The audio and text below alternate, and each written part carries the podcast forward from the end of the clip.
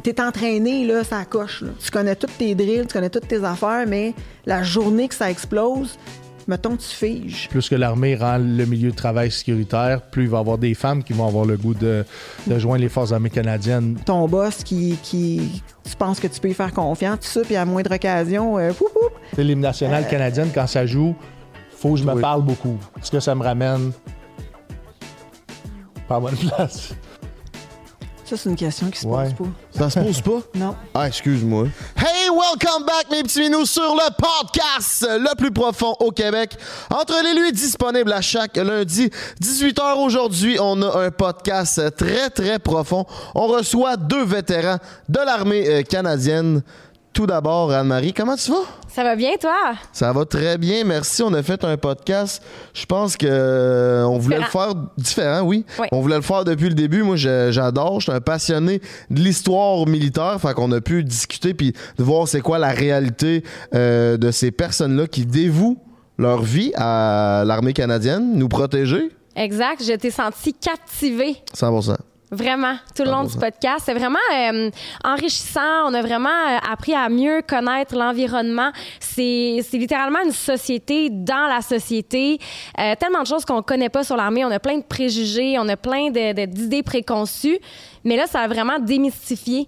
Et euh, ben, ils nous ont tellement expliqué d'affaires. C'est vraiment le fun. Ben oui, on a parlé de leur euh, déploiement en Afghanistan pendant leur mission. On a parlé de leur vie normale, leur vie courante quand ils sont pas dans l'armée. Euh, les deux sont post-traumatiques. Fait qu'on est allé en profondeur là-dedans. Euh, c'est quoi d'être sous le feu ennemi?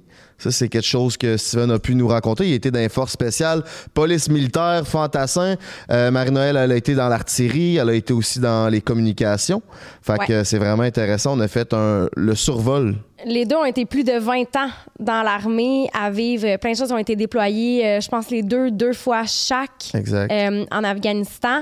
Euh, puis on a même été très deep dans les émotions, je vous dirais. Party Let's Go, Anma. Ceci étant dit, le 10 avril, on va être à Trois-Rivières en show live dans ta ville. Les billets sont disponibles dans la bio. Tu vas acheter tes billets si t'es une personne de Trois-Rivières, les alentours. Mais aussi le 25 avril, on est à Québec avec des invités spéciaux. On va les annoncer très bientôt. Stay tuned sur euh, nos réseaux Instagram. On va vous annoncer ça très bientôt. Viens nous voir. C'est les petites salles. Les places sont limitées. Je pense que c'est peut-être déjà sold out à Trois-Rivières. Je suis pas trop sûr de ça. Mais les euh, billets sont dans bio. Yes, on a vraiment hâte de vous voir. Venez nous voir. Euh, ça fait longtemps qu'on en parle des shows en live. C'est super excitant. Fait que euh, ça va être bon. Venez nous voir. Yes! Party Let's Go! Puis on a fait un segment aussi avec Steven et euh, Marie-Noël sur la sexualité dans l'armée qui est disponible sur Patreon. Restez jusqu'à la fin, vous allez voir le teaser de ce segment-là. Venez nous rejoindre sur Patreon. C'est la meilleure façon de nous encourager. Et aussi, merci à la délicieuse Pizza Salvatore qui permet de propulser le podcast le plus profond au Québec. Euh, J'ai eu un party avec les boys euh, récemment, puis je me suis collé. Tu m'as pas invité. Non, c'était avec mes boys de Charny. Ah, OK. Je me suis collé un gros gros lunch Salvatore, mais eux, ils savent pas trop, genre, c'est quoi le menu. Fait que j'ai collé de tout. Puis là, ils ont des bouchées mac and cheese frits, des cornichons frits, je sais qu'on a déjà parlé. Le pain à l'ail, la pizza. Fait que ça a vraiment fait fureur dans mes amis. Est-ce que tu as utilisé le code promo LLUI15 pour Ben, un 15% de rabais? Pourquoi je, pourquoi je sauverais pas de l'argent aussi facilement que de mettre le code promo elle et lui 15. En plus, 75 succursales, comme tu dis, là, à travers le Québec. Fait qu'il y a pas raison que tu puisses pas te coller un délicieux lunch de pizza Salvatore. Merci d'être là en si grand nombre. Abonne-toi à la page YouTube si c'est pas fait, Instagram, TikTok. On est partout. On drop le jingle, puis on se revoit l'autre bord. Ciao!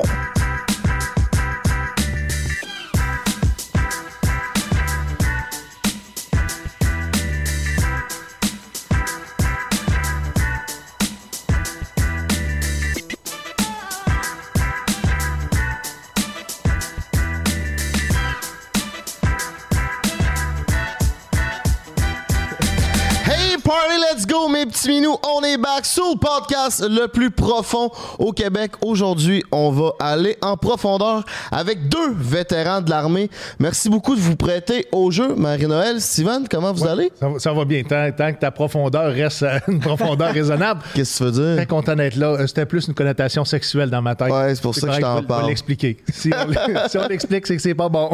c'est ça l'affaire. Super bien. Merci de, merci de nous recevoir. Vraiment content que vous preniez le, le- le temps de donner la parole à deux vétérans dans un, contexte comme celui-là. Super cool. Ben, je pense que c'est important. euh, Puis c'est aussi un sujet qui est peu connu. On en entend parler dans les médias, mais on n'a aucune idée. Fait que je pense qu'en premier lieu, on va pouvoir démystifier un peu c'est quoi être dans l'armée. Puis après ça, on pourra en revenir un peu à votre expérience. Qu'est-ce que vous avez vécu? Mais tout d'abord, j'aimerais qu'à tour de rôle, vous vous expliquiez un peu c'est quoi votre parcours. Vous faites quoi? Vous êtes, vous êtes retraité de l'armée. Vous faites quoi aujourd'hui? Juste pour qu'on apprenne à vous connaître un peu, là, chacun votre tour. On va commencer avec toi. Ladies first. La beauté avant l'âge. Mais OK. on a le même âge. Je sais, mais Mais on le c'est quand, c'est pas. quand ta fête? Le 19 avril. Ça va à peu près 30. Ah, t'es plus vieux que moi. Ben, c'est ça, t'es plus vieux que moi. Centaine d'années. Depuis que je me suis 21 fait mai. pousser les cheveux, je me suis fait greffer les cheveux, j'ai l'air 10 ans plus jeune. Donc, je suis autour de vrai. 25. C'est vrai. Plus jeune. Ouais. Ben, bon, je vais commencer. Ben, moi, j'ai, j'ai, j'ai joint l'armée en 97. euh, dans le but de devenir pilote. T'avais quel âge? J'avais 19 ans. OK. Ouais. Puis euh, je voulais, moi, mon but, c'était de devenir pilote. Ça a comme pas fonctionné. Euh, c'est super dur, les tests d'entrée là, pour, euh, pour le pilotage et tout. Là. Souvent, on est une vingtaine, un sac à faire les tests, puis ils en prennent deux. Là. Fait que, euh, puis j'ai, j'ai joint pour aller aussi au collège militaire. Fait que j'ai étudié à Kingston, au collège militaire royal. Chose qu'il faudrait que tu me payes bien cher pour recommencer. OK. C'est là où est-ce que tu as fait tes études? Oui, j'ai fait mon, mon bac. J'ai fait mon bac au collège militaire. Puis euh, j'ai... j'ai- Un bac en quoi? en littérature française. OK. Ouais. Au Donc, euh, collège militaire en littérature? oui. Oh, oui, ouais, oui, cool. oui. Ben oui, il y a les programmes des arts, il y a les programmes des sciences. euh, Ils ont pas mal tous les programmes qui te serviront jamais dans la vie. ouais, ça, te- ça te prend, ça te prend absolument un bac pour être officier. Ouais, ouais, ouais. importe. Fait que moi, je, je, je suis arrivée au collège. J'avais pas l'intention de faire un bac en littérature, mais euh, ça m'a comme un peu passionnée là, dans ma première année. Puis j'ai fait comme, tu sais, tant qu'à être ici pendant quatre ans, puis avoir un bac, m'a faire quelque chose qui m'intéresse. Fait que j'étais allée, euh, j'étais allée en littérature française. Mais j'étais artilleur de métier. Quand j'ai, euh, quand j'ai quitté le collège, j'ai fait l'artillerie, donc les, les gros canons, là, les- la vraie puissance de feu. là. Pas, l'infanterie, là. Non. L'artillerie. Frank, tu sais, c'est quoi les, les gros canons? Ouais, ouais, les gros canons, je on, va en, ça. on peut aller en profondeur avec Ça, les ça va gros en canons. profondeur. Ah, je- Ah oui, ça va en profondeur, un canon même. Oui. Est-ce oui. que les tanks aussi font partie de l'artillerie? Non, c'est les blindés, ça. Ouais. Ok, ça c'est un autre. Ok, Ouais, c'est bon. C'est plus petit. Mais attends il y, y a- y un canon d'artillerie qui est sur un véhicule qui a, qui a de l'air d'un tank. Ok, ouais, ouais. Oui. C'est peut-être ça des fois que les gens confondent, mais pour ceux qui ne savent pas c'est quoi l'artillerie, c'est le tir indirect que tu places sur l'ennemi avant le- Ah, la poussée. oui. Ouais, exact. Tandis que les la blindés, c'est plus euh, de la reconnaissance. Les autres sont sur le terrain, ils vont Ouais. reconnaître, puis après ça, ben, nous autres, on est plus, en- plus loin parce qu'on peut tirer beaucoup plus loin. C'est des kilomètres, là, des kilomètres. Ouais, ouais, tu ouais, peux ouais. tirer. Fait que euh, voilà. Pourquoi fait que j'ai t'avais choisi ça? Eh boy! Parce que j'étais tombée en amour avec un fantassin. c'est une mauvaise réponse, hein? Un fantassin? Un 22, un, infa- un gars qui faisait de l'infanterie. C'est bon. Je m'excuse, Ouais. j'ai aucune correct. calice de C'est les, petits soldats qui courent avec des guns en avant. ouais. OK? Ça- La C'est eux qu'on appelle canon. Régiment fantassins. 22. Chair à canne. Ouais, le Royal 22e Les régiment 22. est un régiment euh, Oui. canadien-français, notre seul régiment canadien-français, qui comporte trois bataillons. On salue les hommes et les femmes qui, ont, qui servent ou qui ont servi ces bataillons-là. Mais on a aussi euh, au Canada deux autres euh, régiments d'infanterie qui sont le, le, le PPCLI et le, euh, Le RCR. RCR, oui. Ça, Ouais. c'est plus anglophone là, dans SP West. Là. Exactement. Euh, ouais, ouais. Fait que- OK, fait que toi, t'es ouais. tombé en amour. Ça a influencé ton choix. T'as dit, je m'en vais dans les. Oui, mais tu sais, quand tu as 20 ans, puis euh, tu, tu réfléchis pas nécessairement tout le temps avant de prendre des bonnes décisions. Euh, j'étais déjà euh, embarquée dans mon bac, j'étais déjà au collège militaire, j'étais déjà comme bien dans mon début de carrière. Là, quand le pilotage, ça n'a pas fonctionné, mais faut tu tu sais, faut que tu, faut trouves un autre métier, là, faut que tu te réorientes. Fait que, comme j'étais avec un, euh, mon chum était fantassin dans le temps, ben j'ai fait comment, à un moment donné, dans l'artillerie. Fait que j'ai, j'ai, j'ai fait ça pendant une couple d'années. Mon premier tour en Afghanistan, pour Ce l'artillerie. qui est particulier, puis tu sais, je, je veux le citer, il n'y a pas beaucoup, peu de femmes font des métiers d'armes de combat, comme on, comme, comme on dit, puis les armes de combat, on les a nommées, on, il y a aussi les ingénieurs de combat. Mm. Ouais. Très, très peu de femmes s'en vont là parce que c'est des exigences physiques qui sont, qui sont davantage, euh, qui sont davantage terrain que... que- Ouais. Donc, donc c'est Ouais. exceptionnel. Il y a plus de femmes dans l'artillerie, par exemple. C'était l'arme de combat qui avait le, le- le- le plus plus, de personnel féminin. Là. Je Euh, pense que c'est depuis les années 1941, quelque chose du genre, là, que l'armée permet, permettait ça, qu'il y ait des femmes plus euh, terrain. Je, je, Ouais, connaissais pas la, la- de- la- ouais. Ça, Ouais. dépend des armées, mettons les armées russes pendant. Canadienne, je parle. Ok, ok, ok. Canadienne. Ouais, ouais. Donc, c'est ça. J'ai fait de l'artillerie une couple d'années. Après ça, j'ai j'ai découvert que le métier d'officier d'affaires publiques existait dans les forces. Je ne le savais pas du tout. Donc, les communications et tout. Ok. Fait que je me suis, euh, je me suis redirigée là-dedans, puis j'ai fini ma carrière là, de 24 ans euh, comme officier des affaires publiques. Ah, très nice. Puis là, tu fais quoi après? euh, Là, je suis maman à temps plein. J'ai pris ma retraite il y a trois ans. Euh, ben, retraite forcée, là, retraite euh, médicale. Ok. Euh, puis, euh, Est-ce que, est-ce que vous voulez que je vous explique c'est quoi une, retraite médicale? Ouais, ben, Parce que, ouais. de- vas-y, vas-y. euh, Ben, en fait, c'est c'est si tu. euh, Il y a- il y, a- il y a un, un truc dans l'armée qui appelle l'universalité du service. Donc, tu dois être capable en tout temps d'être déployable, euh, faire, euh, faire, faire tous les critères que ton métier et l'armée exigent. Quand tu n'es plus capable de faire ça pour X, Y raison, que ce soit psychologique ou physique, ben là, ils vont te, ils vont dire, ben, ils vont te montrer à la porte, mais ils vont te dire, tu sors médical. Donc, donc, euh, mais ça vient avec d'autres avantages là, de sortir médical. Ils s'occupent, ils s'occupent bien de toi là, quand, tu, euh, Ouais. quand tu sors. Donc, euh, Tu as servi, été. Là, j'ai compris que tu as été une première fois en Afghanistan. Ça veut dire que tu pas allé juste une fois. j'étais allée deux fois.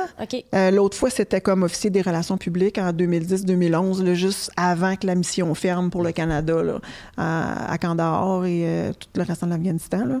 Donc, puis après ça, ben, j'ai- œuvré. à Ottawa, j'ai eu mes enfants. Je, fait que je suis maman à temps plein, honnêtement. j'ai trois jeunes enfants, 10 ans, 8 ans, puis 7 ans. Puis est-ce que tu es à l'aise de nous dire la raison médicale qui a fait? Ben, j'ai, ben, c'est les deux. Moi, c'est, euh, c'était, euh, j'ai des problèmes et physiques et, et psychologiques. Je suis folle. Mais non, mais là. euh, non.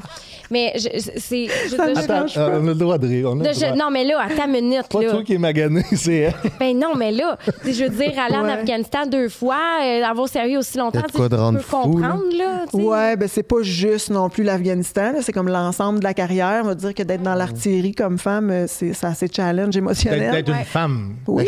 Point. qui sert ou qui a servi Ouais. au sein des forces américaines. Moi, ou rentrer dans l'armée tout court, ça, ça a un impact psychologique.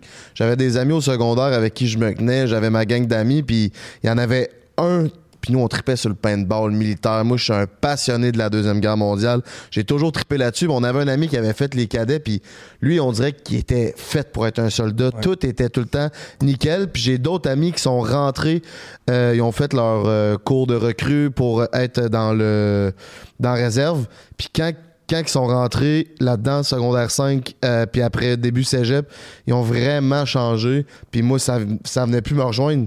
Ils avaient vraiment changé des, la masculinité, mon gars. Là. Une année, on était au bord, le gars, il commence à se pogner entre eux. Le gars, il pogne une bouteille de vin, il éclate ça sur la table. Là, ça voulait partir en- à se battre, quasiment à se tuer entre amis. Je disais, voyons, les boys, il me semble, avant que vous rentriez dans l'armée, là, ça s'était jamais passé, ces affaires-là. Ouais, ça, peut faire sortir l'agressivité en dedans de Ça toi. là, une forme d'agressivité, Oui. surtout que euh, des fois, c'est difficile. Au début, endoctrinisé, t'es en-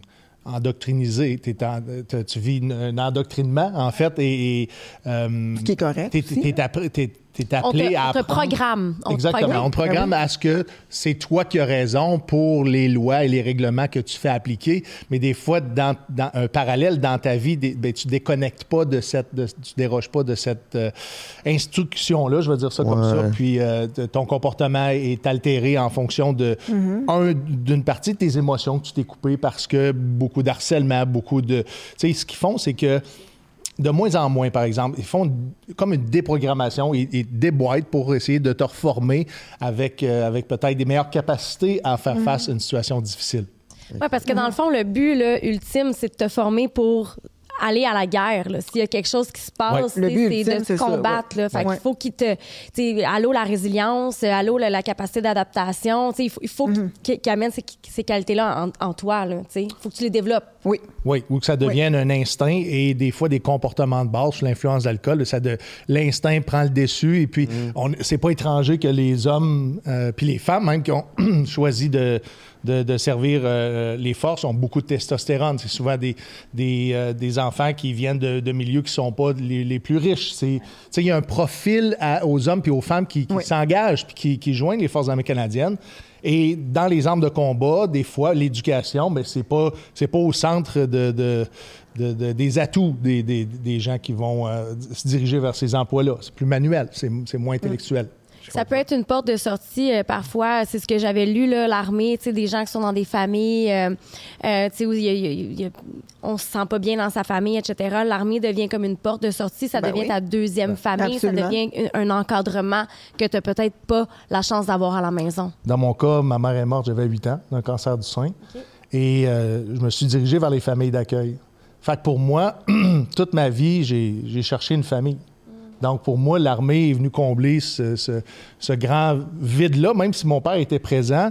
euh, j'avais envie de, de- de faire partie d'une famille, puis c'est ce que j'ai réalisé plus tard. Tu, tu le réalises pas, tu sais, quand tu joins à, à 20 ans les Forces armées canadiennes, tu le réalises plus tard que ah, je, tu sais, je voulais, ou ça, ça, m'a, c'est- ça a convenu pour moi parce que je me cherchais une famille. Oui, moi, ça a convenu pour moi parce que je me trouvais pas nulle part dans le civil, tu sais. J'arrivais pas à... J'arrivais pas, je sais pas, j'arrivais pas à cliquer sur aucun métier. Euh, j'ai fait deux ans de cégep avant de rentrer dans, dans les forces.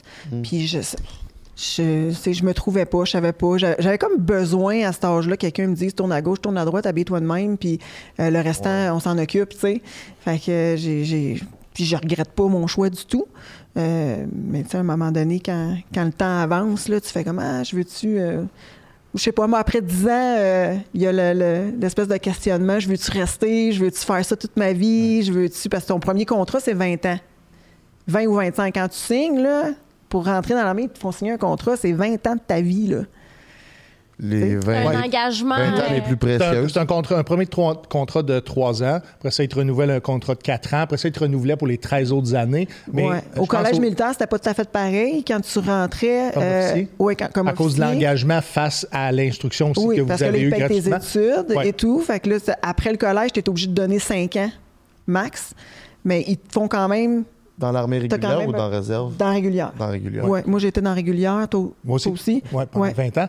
Euh, au niveau des, euh, des contrats, euh, le, 20 le contrat de- qui est passé de 20 à 25, c'est passé, je pense, au, euh, dans les années 2004. Je pense que j'étais à ma première mission à Kaboul, puis c'est là où est-ce qu'il faisait le tour des tentes. Ouais. pour faire signer Hey, en- Ouais. engage-toi pour un autre 5 ans Ouais. supplémentaires. Où tu avais la clause grand-père. Ou tu, gardes- restais que- assis sur ta clause restes- 20 ans. C'est c'est ce que j'ai choisi. Moi aussi. euh, parce que je me voyais pas non plus faire plus que 20 ans dans l'armée. Je voulais- J'avais d'autres rêves euh, à réaliser.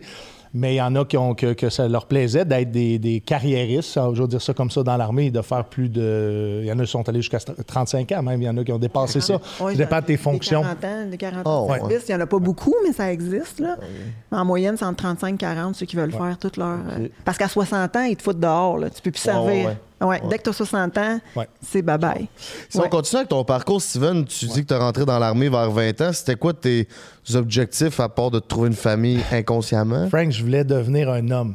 tu sais, quand tu dis tes, euh, tes chums que tu as connus ont changé, j'avais envie de changer. J'avais envie de, de- de passer de, du, du- du jeune adulte à l'adulte, mais dans, dans le format que, que moi, j'ai. euh, dans, dans mon idéal à moi, tu sais, j'ai grandi avec des films américains où est-ce que le, le G.I. Joe était triomphant, était respecté de son uniforme, était. Puis, les muscles, tu sais, je voulais des muscles pour me protéger parce que j'ai été victime de, de bouléisme. Je voulais des muscles pour être respecté dans, dans la vie. Je voulais être capable de séduire les femmes. Tu sais, c'est tout ça que j'allais chercher en plus d'une La famille. masculinité, euh, comment on l'aperçoit socialement. Comment je l'avais vécu au travers de, de mon père, comment je l'avais vécu au travers des hommes qui, qui ont, qui ont joué aussi des rôles paternels avec, avec moi. Et euh, puis moi, ça me convenait. Tu sais, je- je- ça, ça me convenait, je me voyais là-dedans, puis je me, je me sentais bien là-dedans, donc je me suis conforté, puis j'en ai fait une carrière de 20 ans. Il n'y a rien que je regrette, même si aujourd'hui je souffre d'un syndrome post-traumatique. Euh, et, là, on parle comme des vétérans, on est des vétérans de nouvelle génération, on va dire, on a servi l'Afghanistan, mais euh, ce serait intéressant aussi de parler à des vétérans qui ont servi la Bosnie, qui ont servi Chypre. Euh, il en reste de moins en moins de la guerre de Corée, mais eux, avec le temps, tu as une perception différente de ce que tu as fait aussi. Mhm. Aujourd'hui, on, va en parler. Si je réécoute ça dans 20 ans, il est possible que j'ai fait un cheminement aussi sur ce que j'ai fait, la, perception des choses. Puis c'est ça, qui est, c'est ça qui est intéressant dans le sens que tu vas toujours évoluer, même si ça a été une étape marquante, puis qui peut t'avoir marqué pour la vie. Là. Mm. Certainement. Puis ça a été quoi, toi, ton, parcours dans l'armée? Parce que tu un parcours, euh, j'ai entendu tantôt parler, c'était quand même un parcours impressionnant. Euh, j'ai rentré euh, fantassin. En fait, ce que je voulais au départ, c'était d'être blindé ou je voulais être policier militaire. Policier était mon rêve de, de, petit cul. Tu sais, je, mais malheureusement, au cégep, j'avais fini au secondaire avec une moyenne de 74% C'était un programme contingenté au niveau public. Donc, j'ai dû, moi aussi, regarder pour d'autres options. Dans ce temps-là, je travaillais comme technicien en service de garde et en loisir. Donc, c'était pas suffisant, les revenus n'étaient pas suffisants, les horaires ne me convenaient pas, je me voyais pas à 40 ans non plus d'entertainer de, des enfants euh, comme homme. Fait je me suis dit, je vais, je vais tenter ma chance et puis euh, euh, j'ai joint le premier métier qu'ils m'ont offert. En fait, ça a été ça. J'étais prêt, je voulais vivre l'aventure parce que m'étais fait, fait prendre. Mais toute une, aventure hein, quand tu rentres là-dedans. Euh... Ben, il y a une publicité. Je sais pas si on, est rentré pas quand même en même temps. Si la vie vous intéresse. Si la vie ou l'aventure? C'était si la vie vous intéresse. Si la vie vous intéresse. je savais pas ce qu'elle allait prendre la mienne. Donc, euh, 10 ans d'infanterie pour vouloir de transférer, faire un programme latéral comme policier militaire. J'ai dû retourner aux études parce qu'il y avait des critères d'admissibilité nécessitaient que, euh, parce que j'avais été un court moment au cégep de Limoilou, j'avais fait certains crédits, mais il fallait que, j'ajoute des crédits à ça pour rencontrer les critères, pour après ça aller au concours et, euh, suivre tous les étapes pour devenir un, policier militaire. Grosso modo, pour ceux qui ne le savent pas, la formation est similaire à celle de la GRC, qui est un six mois à dépôt où est-ce que tu en sors de là avec une formation de policier enquêteur. J'ai fait un an et demi sur la base de Bagotville dans un, dans un, environnement euh, aéroportuaire. Donc, c'était vraiment intéressant. Les, connaissances, je suis allé chercher là. Mais j'étais en attente de rentrer aux forces spéciales comme policier militaire. Euh, pour, pour, juste faire euh, ce qu'on appelle le Junior MP. Donc, tu t'en vas faire une certification de tout ce que tu as appris à appliquer sur le terrain, mais tu les maîtrises. Puis après ça, je me suis en allé aux forces spéciales pour, pour compléter ma carrière. Force spéciale, c'est quoi ça exactement, pour ceux qui ne savent pas? C'est secret. On peut pas le dire, sinon il faut le tuer. non, les forces, les forces spéciales, euh, un, des mandats généraux, c'est celui du, euh, du contre-terrorisme, entre autres. Donc, c'est une organisation spéciale qui est à la disposition du gouvernement canadien pour des opérations Spécial. Spécial. il y a plein de choses que tu sais que nous, on ne sait pas. Ben, il y a des choses que j'ai signées que, que j'ai pas le droit de te dire. Est-ce que. Surtout que je suis présentement sous enquête pour des choses que j'ai divulguées dans un autre podcast. Donc, je vais fermer ma gueule avec ça. OK. Ma seule question sera, sera celle-ci. Oui. Est-ce que si on savait les choses que tu sais, on devrait avoir peur? Non, pas du tout. Mais niveau intelligence, par exemple, oui. moi, j'ai une copine qui, euh, qui a travaillé dans l'intelligence, le système de renseignement. Là. Puis il y a des affaires qu'elle peut pas dire, qu'elle a signées elle aussi. Puis elle m'a mm. dit si vous aviez su ou si vous saviez dans ce temps-là, vous auriez toute peur. Parce que monsieur, madame, tout le monde connaît euh, secret, top secret. Tu sais, le top secret, c'est souvent ce qui est le plus secret, mais il y a des choses plus secrètes que ça euh, au niveau du Canada. Mm. Donc, la compartimentalisation de certaines, de certaines opérations qui pourraient mettre, si elle était su de, de la part du public, pourraient mettre en péril la sécurité de notre pays. Exact. Ça doit être dur de ne pas en parler. Oui. pas. non, ben, en fait, si ça a été un bon moment pour toi, oui, c'est quelque chose que tu auras envie de partager, mais en même temps, euh, ça fait partie de, servir. Puis je pense que même une fois que tu as, quitté les forces, tu dois continuer d'une certaine façon à servir en, faisant de la rétention d'informations que tu as eues en service. Tu sais, euh, au niveau de la formation de, qui est donnée pour, pour entrer aux forces spéciales, c'est toutes des choses qui doivent rester euh, sécurisées puis, puis qui ne doivent pas être partagées. On, essaye tous de le faire du mieux qu'on peut. Il y a des gens qui sont humains qui vont, qui vont s'échapper à, certains moments, mais on, essaie toujours d'être très conséquent avec, avec le serment de l'allégeance qu'on a fait, puis l'engagement qu'on a pris euh, avec le gouvernement canadien de, continuer à protéger les citoyens canadiens en faisant de la rétention d'informations. Ça a été quoi ton plus beau moment dans ton parcours militaire? Euh, j'ai le goût de dire le sport. J'ai le goût de dire le sport parce que euh, j'étais au recrue et puis je choisissais euh, les hommes et les femmes. Je choisissais, entre autres, pour le 22, le premier bataillon, je choisissais les hommes et les femmes en fonction de leur, euh, leurs compétences au hockey. Parce qu'à une époque, on pouvait faire du sport professionnel. À l'intérieur de l'armée, tu étais détaché pour faire complètement ce, sport-là à temps plein. Donc, tu menais une double carrière. Tu avais une carrière d'athlète professionnel, tu avais une carrière de militaire. J'ai Oh, fait ouais. 15 ans pour Équipe Canada militaire au basketball. Ok. Donc, j'ai été, euh, j'ai été euh, privilégié de vivre une, une double carrière, en fait, une carrière d'athlète et une carrière militaire en même temps, où est-ce que j'avais quand même à rencontrer les objectifs de- d'entraînement. euh, et de déploiement, mais j'avais pas à me. euh, je pouvais me soustraire, à, mettons, à un 10 km le matin qui allait courir pour aller euh, lancer des ballons. Oh, ouais. C'est vraiment. euh, c'est une société dans la société, l'armée. C'est ça que ton ex t'avait dit, hein? Puis c'est le reflet exact de la société aussi. Oui. Fait que, tu sais, des fois, c'est tannant, là, mettons, euh, dans les médias, tu sais, il va se passer quelque chose. On va dire, un militaire a fait telle affaire, puis ils vont, ils vont mettre, tu sais, l'accent sur le fait que c'est un militaire qui a fait X, Y, Z, là. Puis on est comme, ouais, mais tu sais, on est- on n'est pas tout... On n'est pas des robots, là. Non. On n'est pas... euh, pas la crème de la crème de la société, là. On est le reflet de la société. Ouais. Et, et- et on, on était très jeunes. On était très jeunes à l'époque où est-ce qu'on a rentré. Veux, veux pas, tu rentres avec tes yeux de, de- de jeune homme de 20 ans dans, dans une nouvelle micro-société où est-ce qu'il faut que tu prennes ta place, où est-ce que les femmes doivent prendre leur place dans un métier où est-ce que les hommes sont, sont jackés sa testostérone, où est-ce que... que- que, euh, Une dominance. en, en fait, euh, c'est un, c'est un environnement qui était très masculin, même, euh, Ah ouais. on peut dire toxique masculin, même pour Ouais. plusieurs hommes, euh, ont été confrontés à justement ce milieu-là qui est, qui euh, qui qui est tr- qui est très euh, animal, je vais, je vais- je vais le dire comme ça, parce que j'ai j'ai l'impression que, que beaucoup, beaucoup d'hommes, leur nature était, était très primitive. euh, Dans ces années-là? oui, oui. ouais, Ouais, Puis l'é- l'éducation aussi l'était primitif aussi à Ouais, ouais. un certain point. Euh, La relation entre l'homme et la femme dans un milieu de travail comme celui-là, C'était pas la même, là. Justement, c'était quoi d'être une femme dans un milieu qui est dominé par l'homme, puis qui est autant dans le stéréotype masculin, tu sais? Bonne question. Euh, tu vas Ben, je ou tu y vas non, pas mais je poiler? peux parler juste de mon expérience, évidemment, là, parce que je sais qu'il y a eu, euh, tu sais, je sais qu'il y a des femmes qui ont eu des expériences assez horribles. là. Euh, point de vue harcèlement sexuel, euh, euh, des viols, des ci, des ça, tu sais. Euh, j'ai vécu des trucs un peu similaires. Mais ça m'a jamais. Moi, je me suis, j'ai jamais été dans, dans l'artillerie en me disant euh, je suis désavantagée, je suis une femme. Tu sais, euh, il y avait plus de femmes dans l'artillerie parce que c'était un métier qui était plus. euh, peut-être un petit peu plus intellectuel que, que, que l'infanterie, je dirais, dans le sens que. euh, Ça, c'est pas des maîtrises des mathématiques euh, plus, ouais. plus aiguisées, oui, entre autres. parce, ouais, parce qu'il faut que tu calcules Ouais. tous les tirs, les ci, les ça. euh, euh, quand tu es un membre du rang, là, un, un sous-officier, ben là, c'est plus physique. Mais moi, j'étais dans. Moi, j'étais- je m'étais enrôlée comme officier. Fait que j'avais trouvé quand même ma place, tu sais. Mais en plus d'être comme une femme, fait que tu te fais un peu juger, tu te fais regarder parce que ah, elle- il faut qu'elle se prouve, tu sais.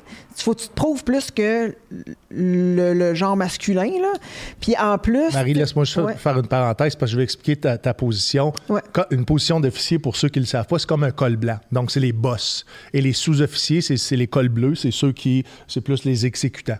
Donc, Ouais, je veux que vous compreniez qu'elle euh, avait une position où est-ce qu'elle était en charge de plusieurs, plusieurs hommes. Ça, c'est intimidant, Oh. par exemple. Ça, j'ai toujours trouvé. J'ai, toujours trouvé que l'armée faisait un peu ça bizarre, là, parce que, tu sais, on rentre, tu rentres soit comme euh, élément de la troupe ou tu rentres soit comme officier, puis tu as deux trainings complètement différents. Tu as deux, deux, Fait que t'as pas passé deux sphères par... d'entraînement. Ben, j'ai fait mon camp recrue, j'ai fait, j'ai fait toutes les affaires de base parce qu'à à la base, tu es un soldat. Tu es un soldat, il faut que tu saches te débrouiller, il faut que tu saches manier ton arme, il faut que tu saches toutes ces affaires-là. Euh, mais là, tu arrives, tu sais, moi, j'avais 22 ans quand je suis arrivée au régiment d'artillerie à Québec. Tu n'as pas d'expérience. En plus, tu es une femme. Euh, je me sentais petite dans mon combat en tabarnouche. C'était pas évident. Puis est-ce que tu sentais qu'on te respectait malgré tout ou on, on continuait constituer... On, on- te challengeait Ben, continuellement? Il y, avait, il y a quand même une forme de respect parce que, bon, tu es officier, le monde te respecte parce Par qu'il la respecte ton grade. Puis si tu prouves que tu es capable de faire la job, ben là, tu sais, tu un pas déjà de fait, là. Fait que euh, moi, j'avais pas, tu sais, point de vue de travail, j'étais assez performante, là. Euh, Paris est en charge, exemple, de, de 30 hommes. Donc, il y avait 30 hommes en avant, ça, ce qui est, ce qui est normalement un, un peloton. Donc, un- Ouais. un, officier qui arrive du collège militaire, formé officier, bien, souvent, on va lui donner 30, 30 hommes à diriger. Et c'est quand elle dit que c'est difficile le regard des autres, bien, imaginez-vous 30 personnes qui ne vous connaissent pas. le premier jour que tu rentres à l'unité, là, tout le monde te regarde, fais comme ah, tabarnak. Et plusieurs d'entre eux ont 40 ans, là. Et, Oui. et toi, tu arrives à 22 ans, Ouais, puis ils ont ouais. de l'expérience, puis ils ont de l'expérience en théâtre opérationnel. Et tu dois les convaincre que ça va être toi le leader, parce que c'est ça, c'est ça le- la job d'un Exact. officier, c'est de, c'est de leader la troupe, de faire exécuter par les, ex- les exécutants Oh my les ordres de la chaîne de commandement. Ouais. Fake it till you make it? Genre. C'est ça que je faisais. Puis à un moment donné, tu apprends, puis tu montes en grade. Mais tu sais, il y a, il y a- il y a la- il y a toute la vie en garnison, puis il y a toute la vie quand tu te déploies, qui n'est pas la même du tout non plus. Fait que, tu sais, comme dans l'artillerie, quand tu te déploies, ben, tu t'en vas dans le champ, tu places tes canons, tu fais tes tirs, Fais tu tes fais tes missions de tir. Puis moi, j'aimais mieux le côté champ parce que, bon, j'étais- tu sais, j'avais une job qui était, mettons, euh, l'officier de poste de commandement qu'il faut qu'il calcule où c'est que les. Puis, tu sais, j'étais- j'ai toujours été euh, bonne à l'école, là. Fait que dans, dans le champ, moi, j'avais pas de problème. Je faisais partie de la gang pour tout le monde. En garnison, je trouvais ça un petit peu plus difficile. Euh, C'est quoi en garnison? Garnison, c'est sur la base. OK, OK, OK. Ouais, parce que Quand tu n'es t'sais, pas en, en opération, pas en opération. ou en opération, donc tu vas déployer avec les armes ça. puis les véhicules dans un ça. secteur d'opération. Ouais. Ça peut être d'entraînement ou d'opération euh, réelle, euh, comme, comme l'Afghanistan. OK, OK. Exact. Puis tu sais, tu fais pareil comme t'es, tu fais pareil comme les gars là. Tu sais, les gars, les filles, il y a pas de différence là. Je veux dire, moi, je- si j'ai mon équipe de poste de commandement, puis on est huit, ben on dort les huit dans la même tente. Fait que souvent, j'étais la seule fille dans la maudite tente. Tu sais. Fait que oui, c'était, c'était pas évident. Est-ce que tu te sentais quand même en sécurité? Oui, OK. oui, oui. Euh, peut-être pas à tout le temps. Au régiment, oui. Euh, avec les membres de la troupe, oui. C'est-à-dire, les- ceux qui ont été le plus sournois, là, c'est mes pères. C'est, c'est con Ceux à qui dire. étaient plus là. proches de toi. Ben, mon boss, euh, tu sais, les, les- les- les autres officiers, euh, il y avait, il y avait- y avait de la guerre, entre officiers, genre, Hey, je vais la planter, tu sais, parce que moi, je vais me remonter. Ça, ça arrivait tout le temps, là. Puis, euh, puis tu sais, ton boss qui, qui, tu penses que tu peux y faire confiance. Tu t'es assez innocent aussi, là, tu sais, quand tu rentres, puis tu as juste une vingtaine d'années, puis tu penses qu'il va te- qu'il va t'aider, puis tout ça, puis à moindre occasion, euh, poup, poup, la petite main en arrière, là, ça, euh, oui, c'est arrivé. Puis là, tu perds confiance un peu là, envers ton, ton...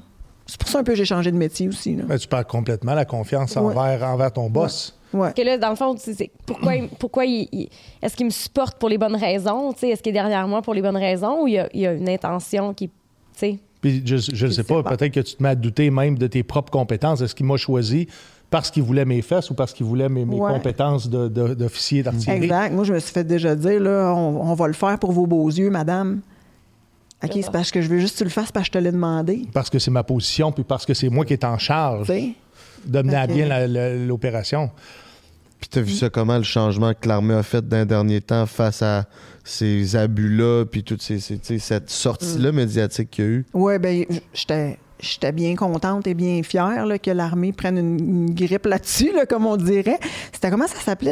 Euh, Hop. euh, C'est Ils pas ont Hop fait une Honor? grosse. Oui. Hop Honor, euh, Hop. Honor. Opération Ouais, c'est Honor? Opération Honor, quand ils ont sorti ça là, pour. euh, euh, C'était le MeToo de l'armée. là. Oui. Ouais, ça consiste en Oui. quoi, grosso modo? ben, en- C'était de, un, de reconnaître. Oui, de Re- reconnaître que c'était pas bien, de, de, faut aller entraîner les gens là, pour dire, écoute, il y a un consentement, le consentement ça existe, euh, t'as pas le droit de faire ce que tu veux avec, il fallait les entraîner. L'éduquer. Les éduquer, éduquer. parce qu'encore une fois, Oui. je, vais, le- je vais le répéter, mais les, souvent, beaucoup de gens vont joindre les Forces armées canadiennes avec peu d'éducation. Puis même des fois, avec un diplôme, mais peu d'éducation. L'éducation, ça s'apprend à la maison. Donc, la société a progressé. L'armée a dû faire, a dû faire la même chose, a dû Mhm. donner de l'éducation. C'est pratiquement de l'éducation sexuelle. À, à, ses troupes au niveau du comportement. Mais ça faisait des années que l'armée avait entamé un processus pour éradiquer ce genre de comportement-là. C'est arrivé aux femmes, mais c'est arrivé aussi aux gays dans l'armée. Il y a eu, une, chasse aux gays et lesbiennes dans l'armée qui la purge, On appelle ça la purge. Là. Il y a Exactement. eu ça. la purge, ben, euh, c'était de dénoncer et de, de, de ça, dénoncer n'importe qui qui était gay ou lesbienne. Puis là, il se faisait, se faisait attaquer. Puis il, se faisait écœurer jusqu'à temps qu'il sorte. C'est ça. La culture de l'armée a souvent été le boulisme, a souvent été l'harcèlement. Et on fait abandonner plusieurs hommes et femmes l'armée parce que le comportement ne plaisait pas à un ensemble d'élite ou de, ou de la troupe. Et souvent, le fardeau de mettre cette pression-là indue, cet harcèlement-là, c'est la troupe qui devait le faire. Donc, c'était imposé à la troupe. Donc, on, on réussit à convaincre que cette personne-là devait partir pour notre bien. Mm. Donc, ensemble, on va y mettre suffisamment de pression pour, pour qu'il quitte. Mais quand je parle de, de, progressistes, l'armée n'a pas tous ses torts parce que euh, veut, pas, c'est une société en soi. Et il y a des méthodes, il y a des méthodes de, répression, mais il y a aussi beaucoup d'éducation et de sensibilisation qui étaient à faire, qui avaient probablement été négligées ou jamais fait dans, les forces, ça dépend où est-ce que tu as servi. Exact. Mais exemple, quand l'armée, en 99, on a vu voir l'alcool disparaître des exercices. Donc, moi, je me souviens, j'étais à Gainstar en 99 et à la fin de l'exercice, on avait, euh, ils nous payaient souvent du surf and turf, un steak avec, avec du homard à la fin d'un exercice, c'était notre, notre gâterie. Après ça, avec notre solde, on pouvait aller acheter de la boisson. Donc, on pouvait se saouler jusqu'à temps de tomber euh, sans connaissance par terre. Ça, ça, a été euh, enlevé et ça a fait du bien. Ça a fait du bien parce qu'il y a beaucoup de comportements qui avaient été faits sous l'influence d'alcool. Ah ben oui les messes, ce sont, ce sont les messes, et les endroits où est-ce qu'ils consomment de l'alcool, se sont mis à avoir une, meilleure réglementation, se sont mis à avoir des videurs pour avoir justement un œil sur le comportement des troupes. La police militaire est de plus en plus présente, mais ça n'a pas cheminé aussi vite que, la société. Puis on, l'a vu, on a dû faire du rattrapage. Quand je dis on, j'espère que, que, l'institution est bien intentionnée là-dedans, hmm. mais ça reste que la nature du travail va toujours demander va toujours demander des, hommes qui, sont moins éduqués, des hommes qui, vont rentrer avec, avec des, problèmes et qui vont devoir, euh, qui vont devoir être euh, éduqués. Oui. Tu donnerais quoi comme conseil à la jeune Mère Noël qui veut rentrer dans l'armée aujourd'hui avec ton expérience? Hey. Euh, j'y dirais d'avoir pas mal plus de confiance en elle, parce que c'est facile de se faire intimider, tu sais. Puis, euh, mettons que mon bagage là, que j'ai maintenant, c'est sûr, on dit tout le temps, j'aurais aimé ça l'avoir dans le temps quand je suis rentrée, là, mais euh, ouais, je dirais d'avoir beaucoup plus confiance en elle, puis de, de, vraiment pousser pour ses objectifs et tout. Là. Euh, mais jamais je dirais de ne pas y aller, parce que j'ai quand même adoré ma carrière, là, malgré qu'il y a des affaires mais il y en a dans tout, là. même au civil, il y a des, euh, il y a des coins, des côtés euh, plus négatifs. Là. Euh, dans l'armée, c'est juste différent, peut-être.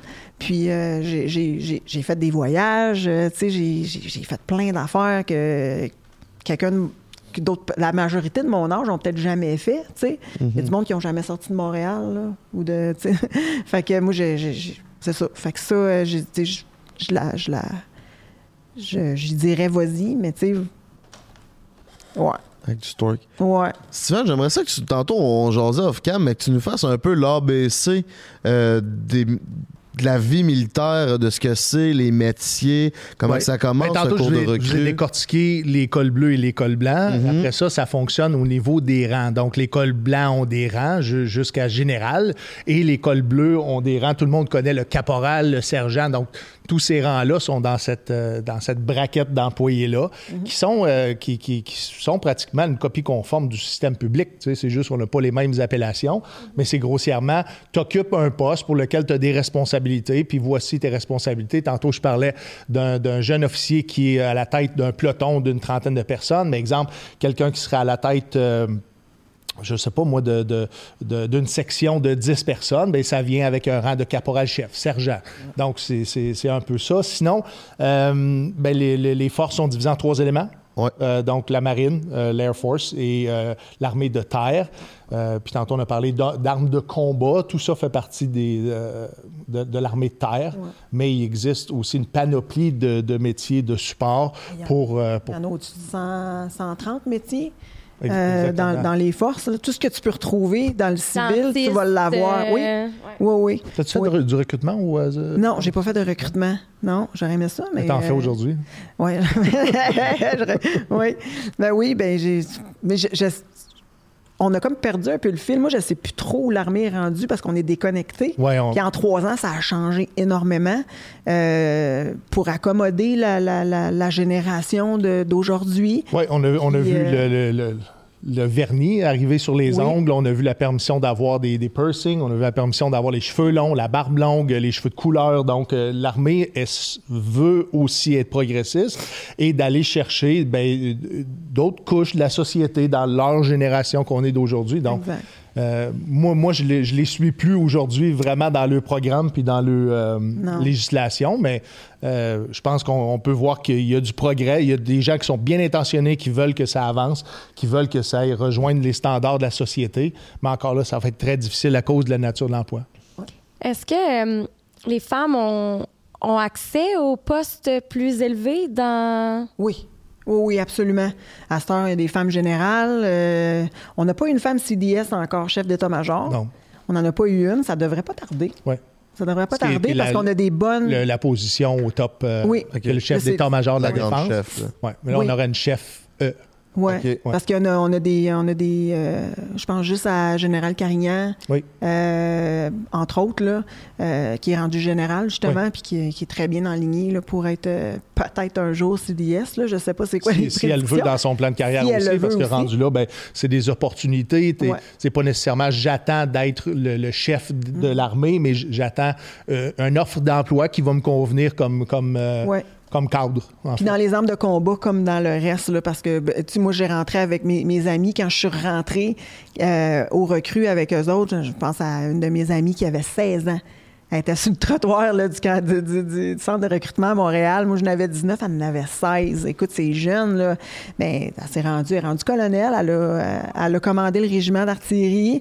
Euh, elle s'est fait approcher pour l'école des recrues. Euh, fait qu'il y a beaucoup, beaucoup de femmes, là, maintenant, qui, qui, ont, qui accèdent là, à, des, à des gros postes. Ouais. Est-ce Et- que et dans- Parce qu'on pourrait dire longtemps que oui, les femmes n'ont pas eu d'opportunité, et c'est vrai. Mais il faut dresser un portrait de la réalité Ben oui. d'aujourd'hui. Et aujourd'hui, oui, beaucoup plus euh, facile qu'avant. Est-ce que c'est facile? Non. C'est certain que c'est pas facile parce que quand tu es dans un métier d'homme, euh, tout Ouais. le monde le sait que c'est c'est plus difficile de parvenir à, à des postes de pouvoir. Exact. T'étais dans les forces spéciales, y avait-tu des femmes qui étaient dans les Oui, il y forces en avait, il y en spéciales? avait de- comme, comme supporters, pas comme, co- pas comme euh, euh, pas encore là. Il y a deux catégories aux forces spéciales. Il y a les, euh, euh, je vais essayer de faire un portrait global, mais ceux qui vont rentrer dans, dans, dans le bâtiment, puis tous ceux qui s'occupent de tout l'extérieur de l'opération. Donc, c'est c'est deux catégories qui appellent les supporters et les assaulters. Donc, euh, et tout dépendamment de la catégorie de métier de support que tu es, ben, tu es plus ou moins loin de l'action en fonction des besoins et des équipements qui sont nécessaires pour mener à bien l'opération. Mais dans les personnes d'assaut, il n'y a pas de femmes. Il n'y en a pas. De à, ma, à ma connaissance. Aujourd'hui, peut-être. Je sais pas. Possible. Euh, si Écrivez-le en commentaire si vous, si vous, euh, si vous pensez connaître Ouais, une femme assaulteur canadienne. Ben, Euh, dans si, dans l'autre régiment, là, que je, je perds un petit peu mes mots. Le Seasour, Parce qu'il il y y a avait deux des régiments de, Oui. de force spéciale au Canada, qui est un régiment de, on appelle ça les Black Ops, les Green Ops, si on veut les séparer en deux catégories, les, les Black Ops qui sont le GTF 2 et les, les Green Ops qui sont davantage le CSOR, mais les deux euh, unités sont capables de faire le même, le même boulot. Ouais. Euh, il y a une unité qui est beaucoup plus nombreuse que l'autre pour d'autres types d'opérations que, que le, Mm. que le gouvernement canadien pourrait avoir euh, sur, sur sa planche à dessin. Est-ce que t'as tué, Steven? Ça, c'est une question qui se Ouais. pose pas. Ça se pose pas? Non. Ah, excuse-moi.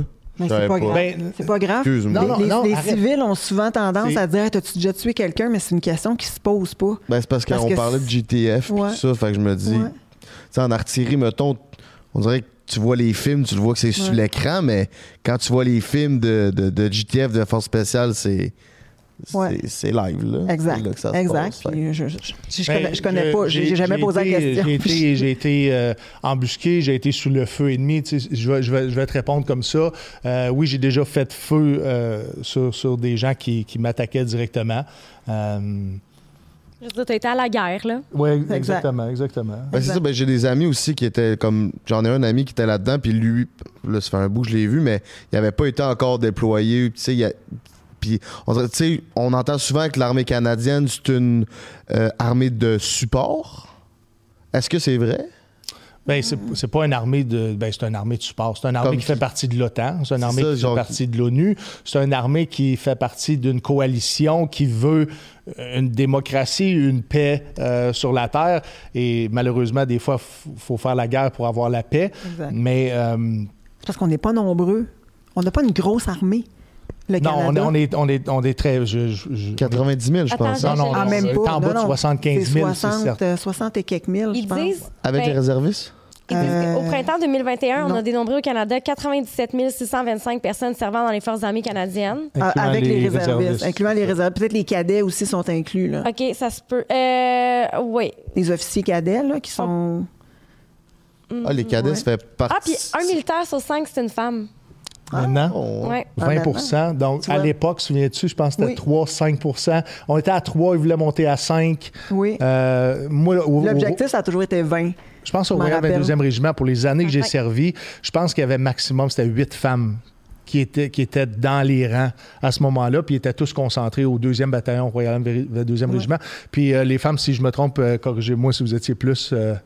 Euh, je j'ai pas eu cette information-là. Je sais pas non plus. J'étais pas dans le même régiment de toute façon. Ouais. Mais en même Moi, temps, c'est pas. Tu sais, il y a. euh, 20% c'est un excellent taux, je pense, parce que. Ah, c'est un excellent. Ah Pour oui. la nature du- de l'emploi, ça, c'est ça. c'est très bien. C'est ça, parce que y a Oui, pas, oui, oui. je pense pas qu'il y ait non plus énormément de femmes qui attendent d'aller dans l'armée puis qui désirent ça non plus. Là. Bah, tu pourrais être surpris. Ouais. Plus que Peut-être, 20 mettons. Avec tous les métiers qu'il y a. Avec tous les métiers qu'il a, a, y a- on va trouver beaucoup de femmes dans le corps de, de métiers de la santé.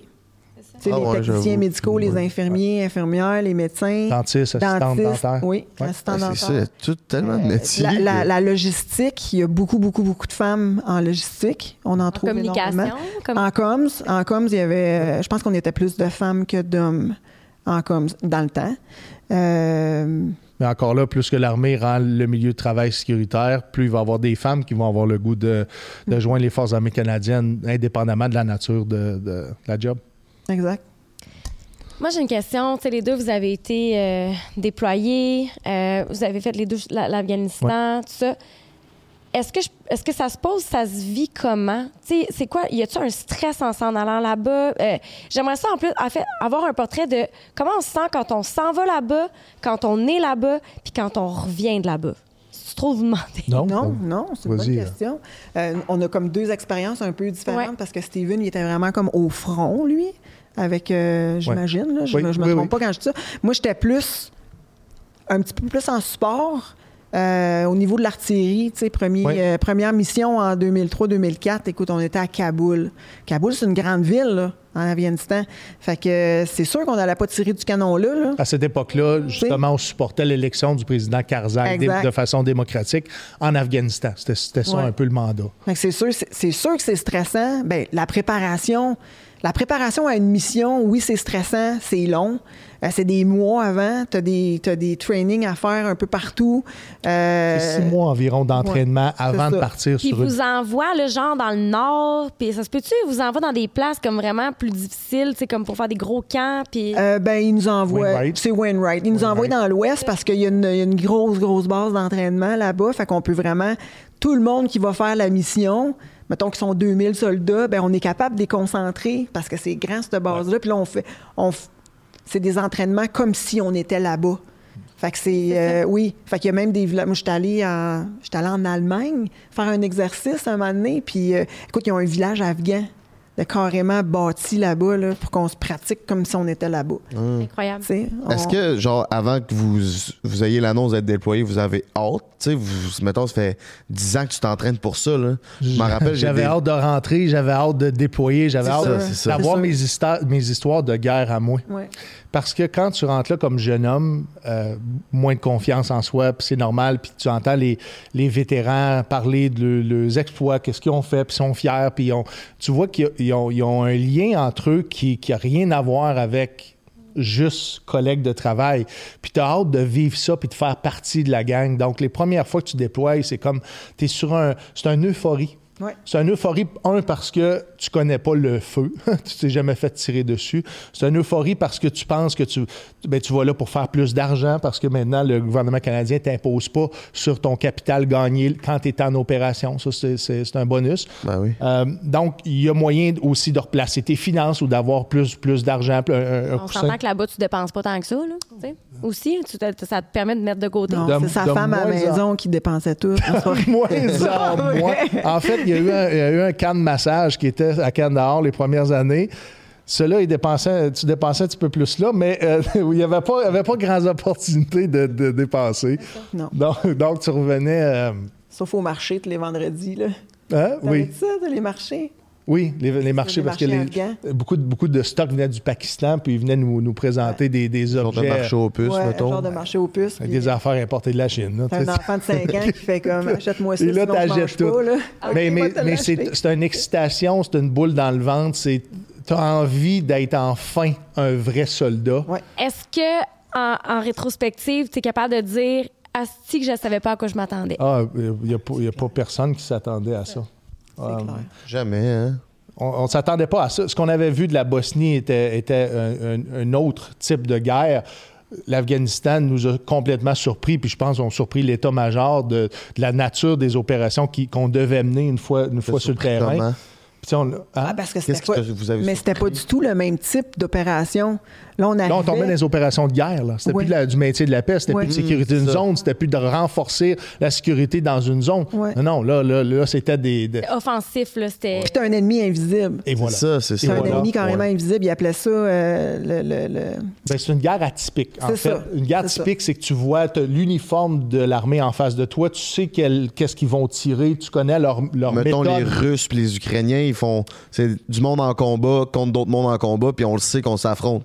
Tandis que là, tu vas dans un village, puis Ouais. ça peut être une petite fille qui se Les pointe, puis seuls qui a... étaient Exact. différents, c'était les Tchétchènes en Afghanistan qui, eux, avaient un entraînement plus militaire, mais normalement, beaucoup de talibans ou des, des- le- le- Al-Qaïda utilisaient des fermiers pour faire leurs besognes. Donc, il va, exemple, il demandait à un fermier, sous la pression d'aller tuer ou Sa famille. sa famille, ben, tu vas devoir aller poser une bombe là.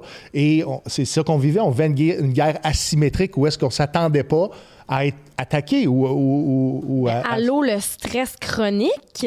Oui. Oui. De, oui. de- de Ben oui, ben oui. Puis de voir tes Beaucoup collègues qui reviennent pas aussi, là. Hmm. Tu sais, quand t'arrives, ah, ben, il y a eu un décès, puis là, c'est c'est- c'est une grosse cérémonie. euh, Tu sais, l'hymne national canadienne, quand ça joue, faut que je me Oui. parle beaucoup. faut que je me parle Ouais, beaucoup. ouais. Parce que ça me ramène pas à bonne place. Tout ça. exact. Ça me- ben, euh, ça- moi, je vais le dire. Prends ton temps. En ton temps. Oh, ouais, ben, Mhm. Ça me ramène euh, aux cérémonies de la rampe. C'est quoi ça, la cérémonie? Ceux qui étaient, qui étaient Ceux qui meurent, qui. qui... étaient envoyés en avion. Et Ouais. OK. euh, faire une dernière parade. Ouais, pour rentrer le. Tu rentres le. le, le- le- Je, je perds mes mots, là. Le cercueil. Le cercueil avec le drapeau. Puis c'est, souvent, c'est les collègues qui vont.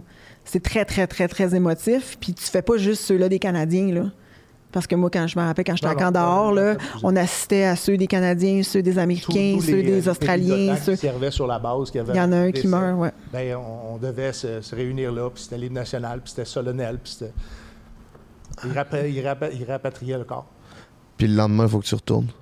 Pas le lendemain, la journée même. Non, non, je veux dire... La Ouais. journée même, tu parles. Ouais, ouais, ouais. C'est... Ça peut être Ça commençait tôt le matin, avec le lever du soleil. Puis après ça, tu t'en allais faire ta patrouille, tu t'en allais faire ton opération. c'est- Ça peut être quelqu'un avec qui tu avais soupé la veille. Là. Euh, oui. Oui. Oui. Ça peut être quelqu'un qui a été... euh, Tu sais, même les, les Afghans qui travaillaient avec nous, Parce qu'on a, il y, en a des, y a plein d'Afghans qui travaillent pour nous comme Mmh, euh, ben oui. interprètes ou comme, euh, tu sais, qui veulent que leur pays euh, devienne une meilleure place, puis qui sont prêts à travailler conjointement avec nous autres. Mais c'est arrivé souvent là que moi, je, ok, on va travailler avec euh, Monsieur un tel, Monsieur un tel, puis là, ben on se revoit la semaine prochaine pour telle affaire, puis le monsieur est plus là. Ça m'est arrivé plein de fois là, parce qu'ils se font, ils se font attaquer pour collaborer avec nous. Ouais, c'est ça. Les interprètes, même chose. Tu sais, quand on a fermé l'Afghanistan, justement, il y avait beaucoup, beaucoup d'Afghans qui avaient collaboré avec la coalition, qui voulaient être rapatriés euh, au Canada parce que il allait être sans ressources et sans protection. Ouais. Et euh, je ne sais pas ça a été quoi le outcome de ça, mais on, on voyait que probablement que ça n'avait pas été assez vite ou peut-être pas en, en Ça, nombre suffisant Ouais. pour tous ceux qui ont supporté et qui ont maintenant, ben, que, que les talibans ou Al-Qaïda ont un ground maintenant pour le- mettre fin à la vie euh, de, de ces gens-là ou de leur famille parce qu'ils ont collaboré pendant X nombre d'années. On été là 15 ans en Afghanistan avec, avec les forces canadiennes. Mais est-ce que est-ce qu'ils les aidaient ces gens-là? Tu sais, je veux dire, c'est tellement précieux. Ben, ils étaient un des nôtres. On les considérait comme, comme des membres à part entière des forces avec nous. Je me suis lié d'amitié avec des interprètes euh, que, que- que jamais j'aurais pensé, même euh, quand, quand ils te présentent l'interprète, puis voici ton interprète, puis c'est lui qui va t'aider à communiquer entre euh, les, les- les forces euh, afghanes et toi. Tu t'attends pas à connecter et d'av- d'avoir un, un lien aussi fort que ça avec quelqu'un que tu connaissais pas avant. Là. Tu parles même pas la, ta langue quasiment. Là, Qui parle pas ta langue, qui n'a pas les mêmes mœurs, qui n'a pas la même religion, qui n'a pas les mêmes intérêts, qui n'a pas les mêmes euh, besoins. C'est c'est- c'est- c'est ça. C'est- La, la- la guerre f- crée des liens qui sont difficiles à expliquer. J'ai- J'ai euh, un ami aujourd'hui qui est un frère. là, tu sais. Ouais, Les liens que vous développez Ah ouais. doivent être euh, plus que familial. Tu sais, tantôt, tu disais que tu cherchais une famille, mais quand tu es sous le feu de l'ennemi, euh, c'est. plus fort que, que tu sais, c'est la protection. Là. Tu, tu, tu sais, tu, tu peux, tu peux pas faire plus confiance à la personne qui est à côté de toi. C'est lui qui va te sauver la vie Ouais. et vice-versa. tu sais. Ouais. Laisse-moi savoir si ça se pose comme question, peut-être pas, là, mais c'est quoi le feeling d'être sous le feu ennemi? Euh, le- le pr- la première chose, c'est la frustration. OK? T'en vraiment en calice. Euh, je sais pas pour quelle raison j'ai réagi aussi fortement à dire, tu sais, l'agressivité, c'est la première chose qui est venue, et de sacrer et de, faire ma job, de chercher la provenance du feu, parce que c'est la première chose que dans une, dans une guerre asymétrique, quand tu te fais prendre en embuscade, c'est d'essayer de trouver la direction du tir. Et parce qu'il y avait du tir de, plusieurs natures, il y avait, il y avait de, euh, de, l'artillerie, pas de l'artillerie, du mortier, il y avait du tir direct, il y avait du tir euh, anti-char. Et euh, c'est pas tout qui atteint sa cible, mais, mais tu es capable de voir toutes, les explosions. Donc, la première chose, c'est qu'il faut que tu fasses ta job de soldat. Donc, instinctivement, l'entraînement prend le dessus et, euh, tu, te mets, du feu en direction de l'ennemi pour être capable, après ça, de, de t'extirper de cette zone-là, parce que c'est un peu la job qui est à faire, euh, ou du moins qui était à faire pour nous dans, cet événement-là que je parle en particulier.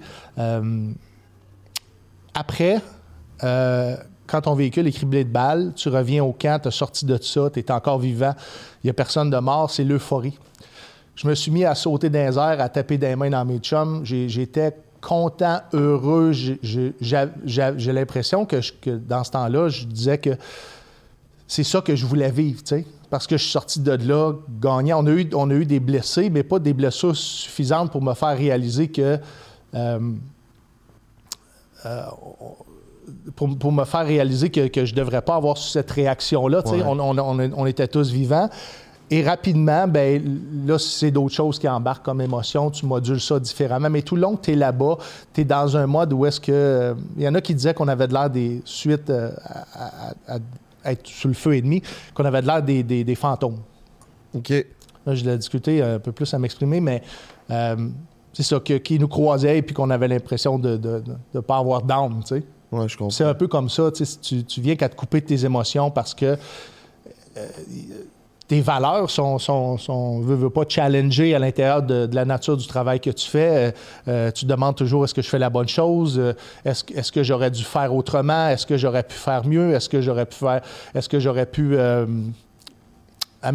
ça, ça peut être différentes questions, puis ça dépend de la personne, puis ça dépend comment elle a vécu ça aussi, parce que deux personnes dans la même opération pourraient te raconter deux histoires complètement différentes en fonction de leur perception, leur réaction, puis de ce expérience de subir. vie, ouais.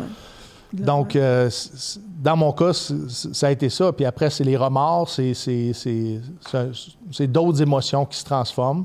Euh, puis il faut que tu essayes aussi de, de, de te pardonner d'a- d'avoir fait. euh, Il y en a beaucoup qui vivent de la honte aussi, euh, qui ont le post-traumatique. J'en ai, j'ai beaucoup d'amis que j'ai tenté d'aider en étant, mettons, père aidante, puis, euh, sais, que, mettons, tu réagis, tu es entraîné, là, ça coche, là, pour partir. Tu connais toutes tes drills, tu connais toutes tes affaires, mais la journée que ça explose, mettons, tu figes. C'est un être humain. La journée que ça puis tu le explose. sais pas, puis c'est complètement inconscient en comme a eu, réaction. et ça puis fait le partie monde a honte après. Ah, j'ai figé, je suis pas un bon soldat, je suis pas un. Tu mais tu, tu contrôles pas ça. C'est fight, flight or freeze. C'est ça. C'est ton système de ça. survie. c'est- Il y en a un Ben, des trois qui déclenche. Ils nous, en- ils nous enseignent pas ça dans l'armée. Ça enseigne pas le côté mental. Non. de- imagine, Non. pendant 20 ans, tu t'es entraîné à cette situation-là. Tu arrives là, entraîné, surentraîné, confiant en tes moyens parce que tu as été bon tout le long de ces années-là à l'entraînement.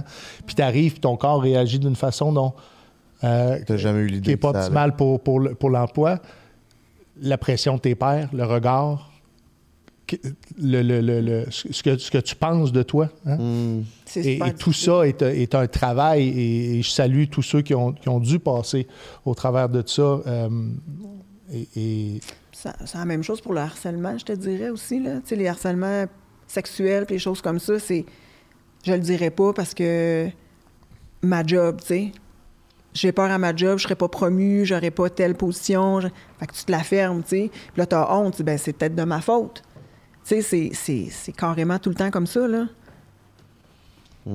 Fait que ça, il y, y a beaucoup de d'éléments qui peuvent faire douter de soi dans tout ce que, ce que vous avez vécu, qui, qui, qui, qui reste, Mm. parce que là, on, on parle de, de, de choc post-traumatique. Ouais. Je disais, c'est 10% des Canadiens. Je sais pas si le chiffre est, est si bon que ça, mais c'est sur Statistique Canada, c'est 10% des Canadiens ayant vécu une mission euh, qui ont un, un choc post-traumatique. Toi, tu disais que tu en as un. oui, Est-ce Oui. que tu en as un Il aussi? est, il est différent de celui de Steven, Ouais. mais oui. Est-ce que ça vient d'un- d'une situation, le choc post-traumatique, ou c'est petit à petit que ça devient? Ça dépend. Euh, ça dépend. Ben, ça, Ouais. ça dépend si Ça tu es traumatisé ou polytraumatisé. Là. Des, des polytraumatisés, il y, en a- il y en a plus qu'un dans l'armée aussi. Ok, là. ok. Donc, ça rend plus complexe la, la, euh, je vais dire la, la démarche en psychothérapie, euh, mais euh, ça peut émerger d'un événement, ça peut émerger de, de plusieurs événements, puis ça peut émerger aussi, puis de plus en plus on s'en rend compte, de l'harcèlement. Tu sais, Oui. quand ça commence au recrue, où est-ce que tu dit, que- qu'ils disent que tu es un pas bon et que peu importe, même si tu réussis au-delà des, des- des compétences de, de tes pairs, tu ne réussis pas à rencontrer les critères minimales, ils te démolissent en dedans.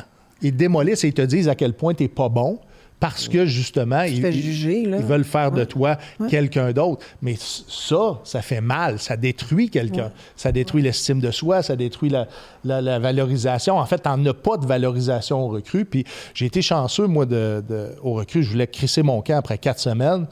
Et euh, j'en avais plein mon tas. Ça rencontrait pas mes valeurs. J'étais quelqu'un de performant. Je me faisais dire que j'étais un pas bon. Puis je mettais tout mon cœur, mon âme là-dedans. Je, dormais pratiquement pas pour arriver à atteindre leurs objectifs. Euh, à un moment donné, je, me souviens, je suis sur une table à pique-nique en arrière de l'école des recrues, puis je pleure, puis, je veux juste aller voir ma blonde, tu sais. Euh, puis cet homme-là, c'était un, un- adjudant que j'avais dans ce temps-là. C'était un- comme un genre de... un père de famille, mettons, dans, dans, un- dans une troupe, vient me voir puis il dit, euh, il réalise que, je- que, que je suis pas bien, que, je, veux m'en aller.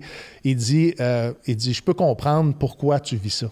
Il dit, euh, parce que je me suis confié sur, les valeurs, puis l'impact que ça avait sur moi, le fait de ne pas être bon, et de vouloir être bon, de vouloir réussir, puis je, réussissais mieux que les autres. Donc, imagine l'incompréhension. Et il m'avait dit, il dit, tout ce que tu vis avec nous, c'est scripté. Alors, il considère que tout ça est une pièce de théâtre. On doit le faire, on doit le dire, et essaye de jouer un rôle là-dedans. Essaye de te détacher émotionnellement de, de, de cette pièce de théâtre-là. Et c'est ce qui m'a permis de continuer à progresser. Et tout le long de ma carrière, j'ai essayé de, de me considérer comme un acteur, peut-être pas étranger à ma carrière d'humoriste aujourd'hui puis d'acteur, mais de, de me considérer comme si je jouais un rôle à l'intérieur des forces plutôt que, que d'appartenir à, à cette organisation-là co- comme, comme de la chair à canon. Hey, mais tu, tu vis en distorsion cognitive. Oui. Ouais, ben tu te fais, tu te fais une structure de sens, oui. Tu te fais une structure de sens.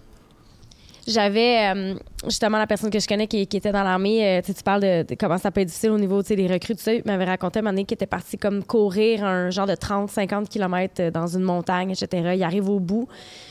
Puis là, il y a les, ceux qui les dirigent qui disent euh, Vous avez fait ça comme des. Je m'excuse, je vais utiliser un langage euh, grossier, comme des des fifs, comme des, tu sais, le, le- le langage homosexuel et les insultes. Ouais. Là, vous Qui allez... n'était pas relié aux, aux Pas homosexuels. du tout, là. C'était juste pour insulter. Et euh, ils ont dit, là, vous allez vous prendre la main, puis vous allez courir un autre 10 km en vous tenant main dans la main. Oh, oui. Non, mais C'est parce que, je veux dire, tu viens de faire un genre de 50 km avec du poids sur tes épaules, dans le bois, dans les montagnes, tout ça fucking difficile. Ah ouais, vous êtes des petites, des petites poussies, Parce là. qu'ils veulent te pousser. Ouais. Ils veulent te pousser à bout pour voir comment tu réagis. Et ils veulent, ils veulent que tu comprennes sont où tes propres limites aussi. Parce que c'est sur, sur le champ de bataille, c'est toi qui es avec tes propres limites. Donc, il faut que tu sois capable d'être capable de mener la mission à l'intérieur de tes limites. C'est pas tout le monde qui est illimité, là. Et j'en ai jamais connu des lim- illimités, en fait. Mais dans le sens que faut que tu prennes connaissance, sont où mes propres limites et où est-ce que je peux les dépasser sans nécessairement perdre le contrôle, puis d'être capable d'en donner un petit peu plus et, et c'est ces méthodes-là qui font qu'on est capable d'en donner plus, même une, fo- une fois que ton cerveau avait dit OK, je suis rendu à la fin, là, je vais être capable de m'asseoir. Non, tu t'assois pas, tu repars, tu recommences, tu refais la même chose que tu as fait. C'est un peu cette façon-là de faire qui. qui, qui euh, euh, qui t'endoctrine, qui, Ah te, qui te rend à- vois ceux à- qui- capable à ouais. dépasser davantage tes limites. Tu vois ceux qui craquent, puis ceux qui sont capables de, de supporter plus de pression. Puis c'est pas parce que tu craques que t'es pas bon, là. Ça arrive, tu sais. On est tous des êtres humains, là. Mais, euh, oh, et des fois, il t'en passe des bonnes. Tu, t'es- t'es- tu penses que t'es arrivé au, au fil d'arrivée, une minute. Ou tu penses que tu vas aller te coucher, tu montes ta tente, là, tu sors ton sleeping bag, tu rentres dedans, ça fait deux minutes que tu es là, puis là, ça recommence. Il y a une explosion, puis tu relèves de là, puis tu t'en vas ailleurs. C'est ça, l'entraînement militaire. Et l'entraînement, dès le départ, peut apporter déjà là des premières blessures qui fragilisent euh, le côté émotionnel puis rationnel hein, de- de- pour certaines personnes de- de ce travail-là. Donc, un événement, plusieurs événements, je pense que quand tu as le diagnostic, c'est la même chose pour les civils, euh, le PTSD appartient pas à l'armée. Le PTSD, c'est pour n'importe qui qui a vécu une situation qui, au-delà de six mois, reste avec des signes et symptômes qui sont suffisants pour euh, donner un diagnostic de la maladie. Euh, on n'est pas des différents de, de- des gens qui vivent un accident de la route puis sont jamais capables de reprendre le volant, puis qu'à à tous les nuits, ils doivent dealer avec leur, leur cauchemar. Mais l'important, c'est va chercher de l'aide, réussis à désensibiliser un peu ces, ces- triggers-là, euh, ces déclencheurs-là, pour être capable d'avoir une vie plus équilibrée, puis d'être capable de continuer à, faire ta part de citoyen, à apporter quelque chose pour la société. Aujourd'hui, quel impact que le PTSD peut avoir dans ta vie un coup que ça fait, je sais pas combien ça fait de temps que tu as été euh, diagnostiqué de ça? Est-ce que Ouais, c'est deux- c'est 2015, je récurrent? Est-ce que tu repenses à ça tous les jours ou avec une certaine médication, euh, tu réussis? déclencheurs. Tu sais, comment que ça se passe? Oui, c'est c'est des déclencheurs souvent qui, va- qui vont nous ramener euh, dans, dans la maladie, du moins dans certains symptômes de la maladie. Mais encore là, euh, moi, j'ai fait beaucoup de psychothérapie, j'ai désensibilisé plusieurs, plusieurs triggers. Maintenant, je sais quoi faire. Euh, comme là, tantôt, j'ai eu, un- une petite perte de contrôle au niveau de mes émotions, mais mon cerveau est capable d'aller trouver un safe space pour après ça être capable de continuer euh, de, fonctionner. Est-ce que ce soir, je vais faire des cauchemars? Probablement. Est-ce que ce soir, je vais, continuer à avoir la tête dans ce qu'on a discuté? Oui, mais ça, ça fait partie de la maladie. Puis un coup, tu l'as accepté, puis tu es prêt à travailler avec la maladie, ben tu as déjà deux pas en avant. Tu as déjà Ouais. deux pas en avant. Oui, parce que c'est rendu ton, ton nouveau normal. là. C'est ça. C'est, Tu sais. c'est- Ouais, ouais. Parce que les gens, ils vont dire, euh, ben là, je. Parce que tu as le post-traumatique, mais ça vient aussi avec l'anxiété, ça vient avec des épisodes de dépression, ça vient avec un paquet d'affaires que faut que tu gères ça au jour le jour. Puis il faut, faut que tu t'acceptes comme que t'es, puis que t'es rendu là, puis t'es peut-être moins performant ou t'es peut-être performant Ah, t'es- t'es moins différemment. perf- t'es moins performant. T'es moins performant, mais tu. C'est comme la mémoire. Ça affecte, le post-traumatique affecte beaucoup la mémoire, affecte beaucoup la concentration. Euh, ben, c'est sûr que tu es tout le temps dans le stress, tu es tout le temps euh, anxieux, tu as de l'hypervigilance, ouais. tu, tu fais pas tout le temps de perte de confiance envers euh, les gens, les situations, les ci, les ça. Mais quand tu te connais, puis tu connais tes symptômes, puis tu peux être, Mais oui, il y a des journées que moi, je me lèverais pas, là, si j'avais pas d'enfant, là. Je suis sûr que si t'avais ben, pas un pas faire... Euh, il y a des journées où je me lève pas. Mais ça, c'est parce que je suis humoriste. tu sais, quand j'ai commencé... mais si t'avais pas un show, si c'était un show à aller faire, quoi de même, il y a des, il y a des journées que, tu te dirais, moi, je me mets souvent un sourire d'en face, puis j'ai pas le goût, là. Ouais. Tu sais, puis je me dis, ben là, il faut... Oui, tu sais, j'ai des... Euh, faut que j'y aille, là, tu Oui, oui. Sauf que euh, ce que j'ai décidé de faire dans la vie aujourd'hui, c'est pour justement combler ces besoins-là, tu sais, vivre l'adrénaline. Donc, si j'ai une mauvaise journée, je sais que j'ai un spectacle le soir, ben je sais que je vais être rempli de, quelque chose de positif à, la fin de ma journée, ce qui va beaucoup, beaucoup contrebalancer, mettons, des pensées intrusives ou euh, euh, un flashback, tu sais. Flashback. Ouais, ouais, ouais. Conjoint, conjointe, là, quand tu annonces que tu es déployé en Afghanistan, tu t'annonces ça comment? Ça se passe comment? Sont-tu prêts? Ben moi, mon conjoint, c'est un militaire. Ah, Il est réserviste, mon, euh, mon, conjoint. Donc, euh, c'est sûr que ces, ces questions-là deviennent beaucoup plus faciles à, à, discuter. C'est une éventualité à laquelle tu t'attends. Hmm.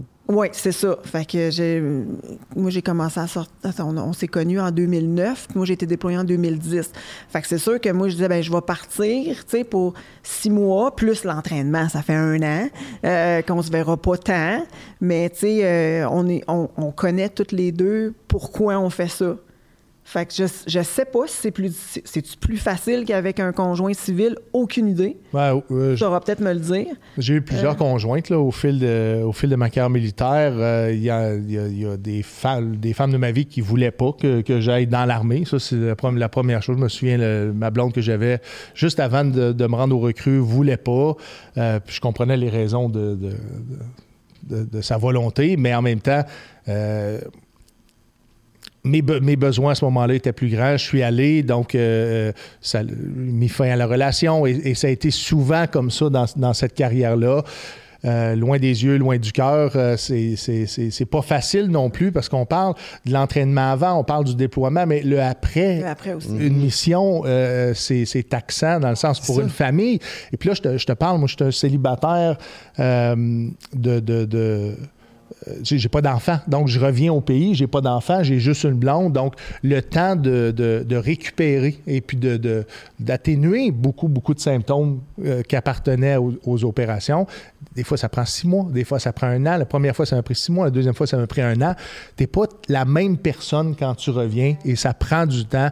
Donc, ça demande aux familles énormément de patience, ça demande aux conjoints conjointes une adaptation euh, qui ne s'apprend pas nulle part. Ça demande d'empathie, ça demande de la compassion, ça demande de, comprendre sans comprendre. Tu comprends-tu? C'est comme d'être là sans comprendre pourquoi tout fonctionne pas comme avant. Et, puis, en, tant que militaire, il faut que tu sois conscient aussi que tu es parti pendant six mois, puis ton conjoint, ta conjointe a vécu des affaires, elle. Ou il a vécu des affaires pendant ces six mois-là qui sont peut-être pas super évidentes non plus, surtout, mettons, s'il est resté, il ou elle est resté avec les enfants pendant six mois. C'est dur là, quand tu es juste un un parent, puis que l'autre est mhm. parti, fait que tu gères le stress de l'autre qui est parti, mais le stress du quotidien. Puis là, toi, tu reviens de mission, puis tu fais comme, ben souvent, ben moi, ce que j'ai vécu, c'était bien pire.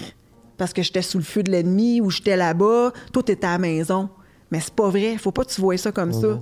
Fait que. Parce qu'elle choisit d'être avec toi puis de vivre quand même cette, euh, cette réalité-là que ça se peut que tu reviennes pas aussi. Oui, puis il faut que tu reviennes dans l'idée que ta, ta, blonde ou ton chum a peut-être rushé aussi pendant ben ces six mois-là. Puis lui aussi, il était écœuré, lui aussi, elle aussi, elle est fatiguée. Puis là, tu reviens, puis c'est comme, bon, ben moi, je finis ma mission. Tu sais, je m'allonge les pattes, je regarde la TV, puis. Euh, puis imagine que, comme, comme soldat, tu reviens à la maison, t'es magané, tu vis, tu vis des choses qui sont difficiles, mais chez vous, c'est difficile aussi. Imagine la complexité du traitement. Comment rendre la, psychothérapie compliquée quand tu as affaire, en plus de traumatisme, tu as à dealer avec des problèmes situationnels, circonstanciels, qui n'appartiennent pas à l'armée. Ça appartient à ta famille, ça peut appartenir à des problèmes de santé mentale qui ont émergé, que tu avais déjà dans, dans ton sang. Tu le parcours de tous et chacun, il est différent. Euh, puis même quand, quand, tu sors de façon médicale de l'armée et tu reprends ta vie normale, ben, euh, c'est- c'est c'est une autre adaptation et la famille doit s'adapter encore une fois à ces changements-là. Et, et, euh, à l'intérieur de, ces- de- de- de ces hommes, ces femmes-là, il y a plein de besoins. Est-ce que, est que tu, tu le comprends? Est-ce que c'est évident pour toi que tu es différent, différente quand tu reviens d'une mission, tu sais? Ouais. Ah oui. Ah ouais. Tu es beaucoup Oui. dans ta tête. En tout cas, pour moi, je, je- Oui, oui, oui. oui. T'es beaucoup dans ta tête, Oui. t'es beaucoup, t'aimerais être encore là. Étrangement, Oui. t'aimerais être encore Oh, là. ouais?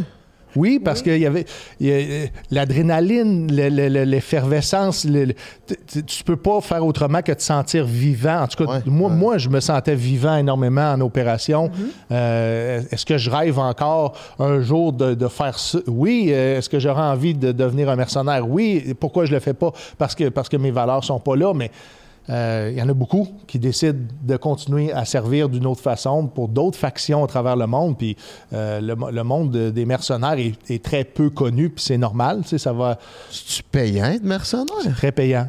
C'est très payant. Un mercenaire, c'est. Tu veux-tu nous Ben, dire c'est c'est quelqu'un qui fait la guerre au compte d'une faction qui, pour qui il est rémunéré. Privé. Ou ça peut être aussi gouvernemental? Ça pourrait être gouvernemental, euh, oui, d'un pays qui ne fait pas partie de l'OTAN. OK. Ouais. Il y a le film euh, Très- 13 heures? Je sais Ça? pas. Ah, je le connais. Je pense que c'est 13 heures. euh, vous pourriez voir ça. C'est des mercenaires qui étaient dans l'armée américaine puis qui sont engagés pour euh, protéger des diplomates euh, en Syrie pendant euh, la chute de Kadhafi. Ouais. C'est vraiment bon. euh, en tout cas, vous pourriez aller voir Ben, tu ça. sais, ça des, des explique un théâtres peu. comme ça, il y en a plein, il y en a partout à travers le monde.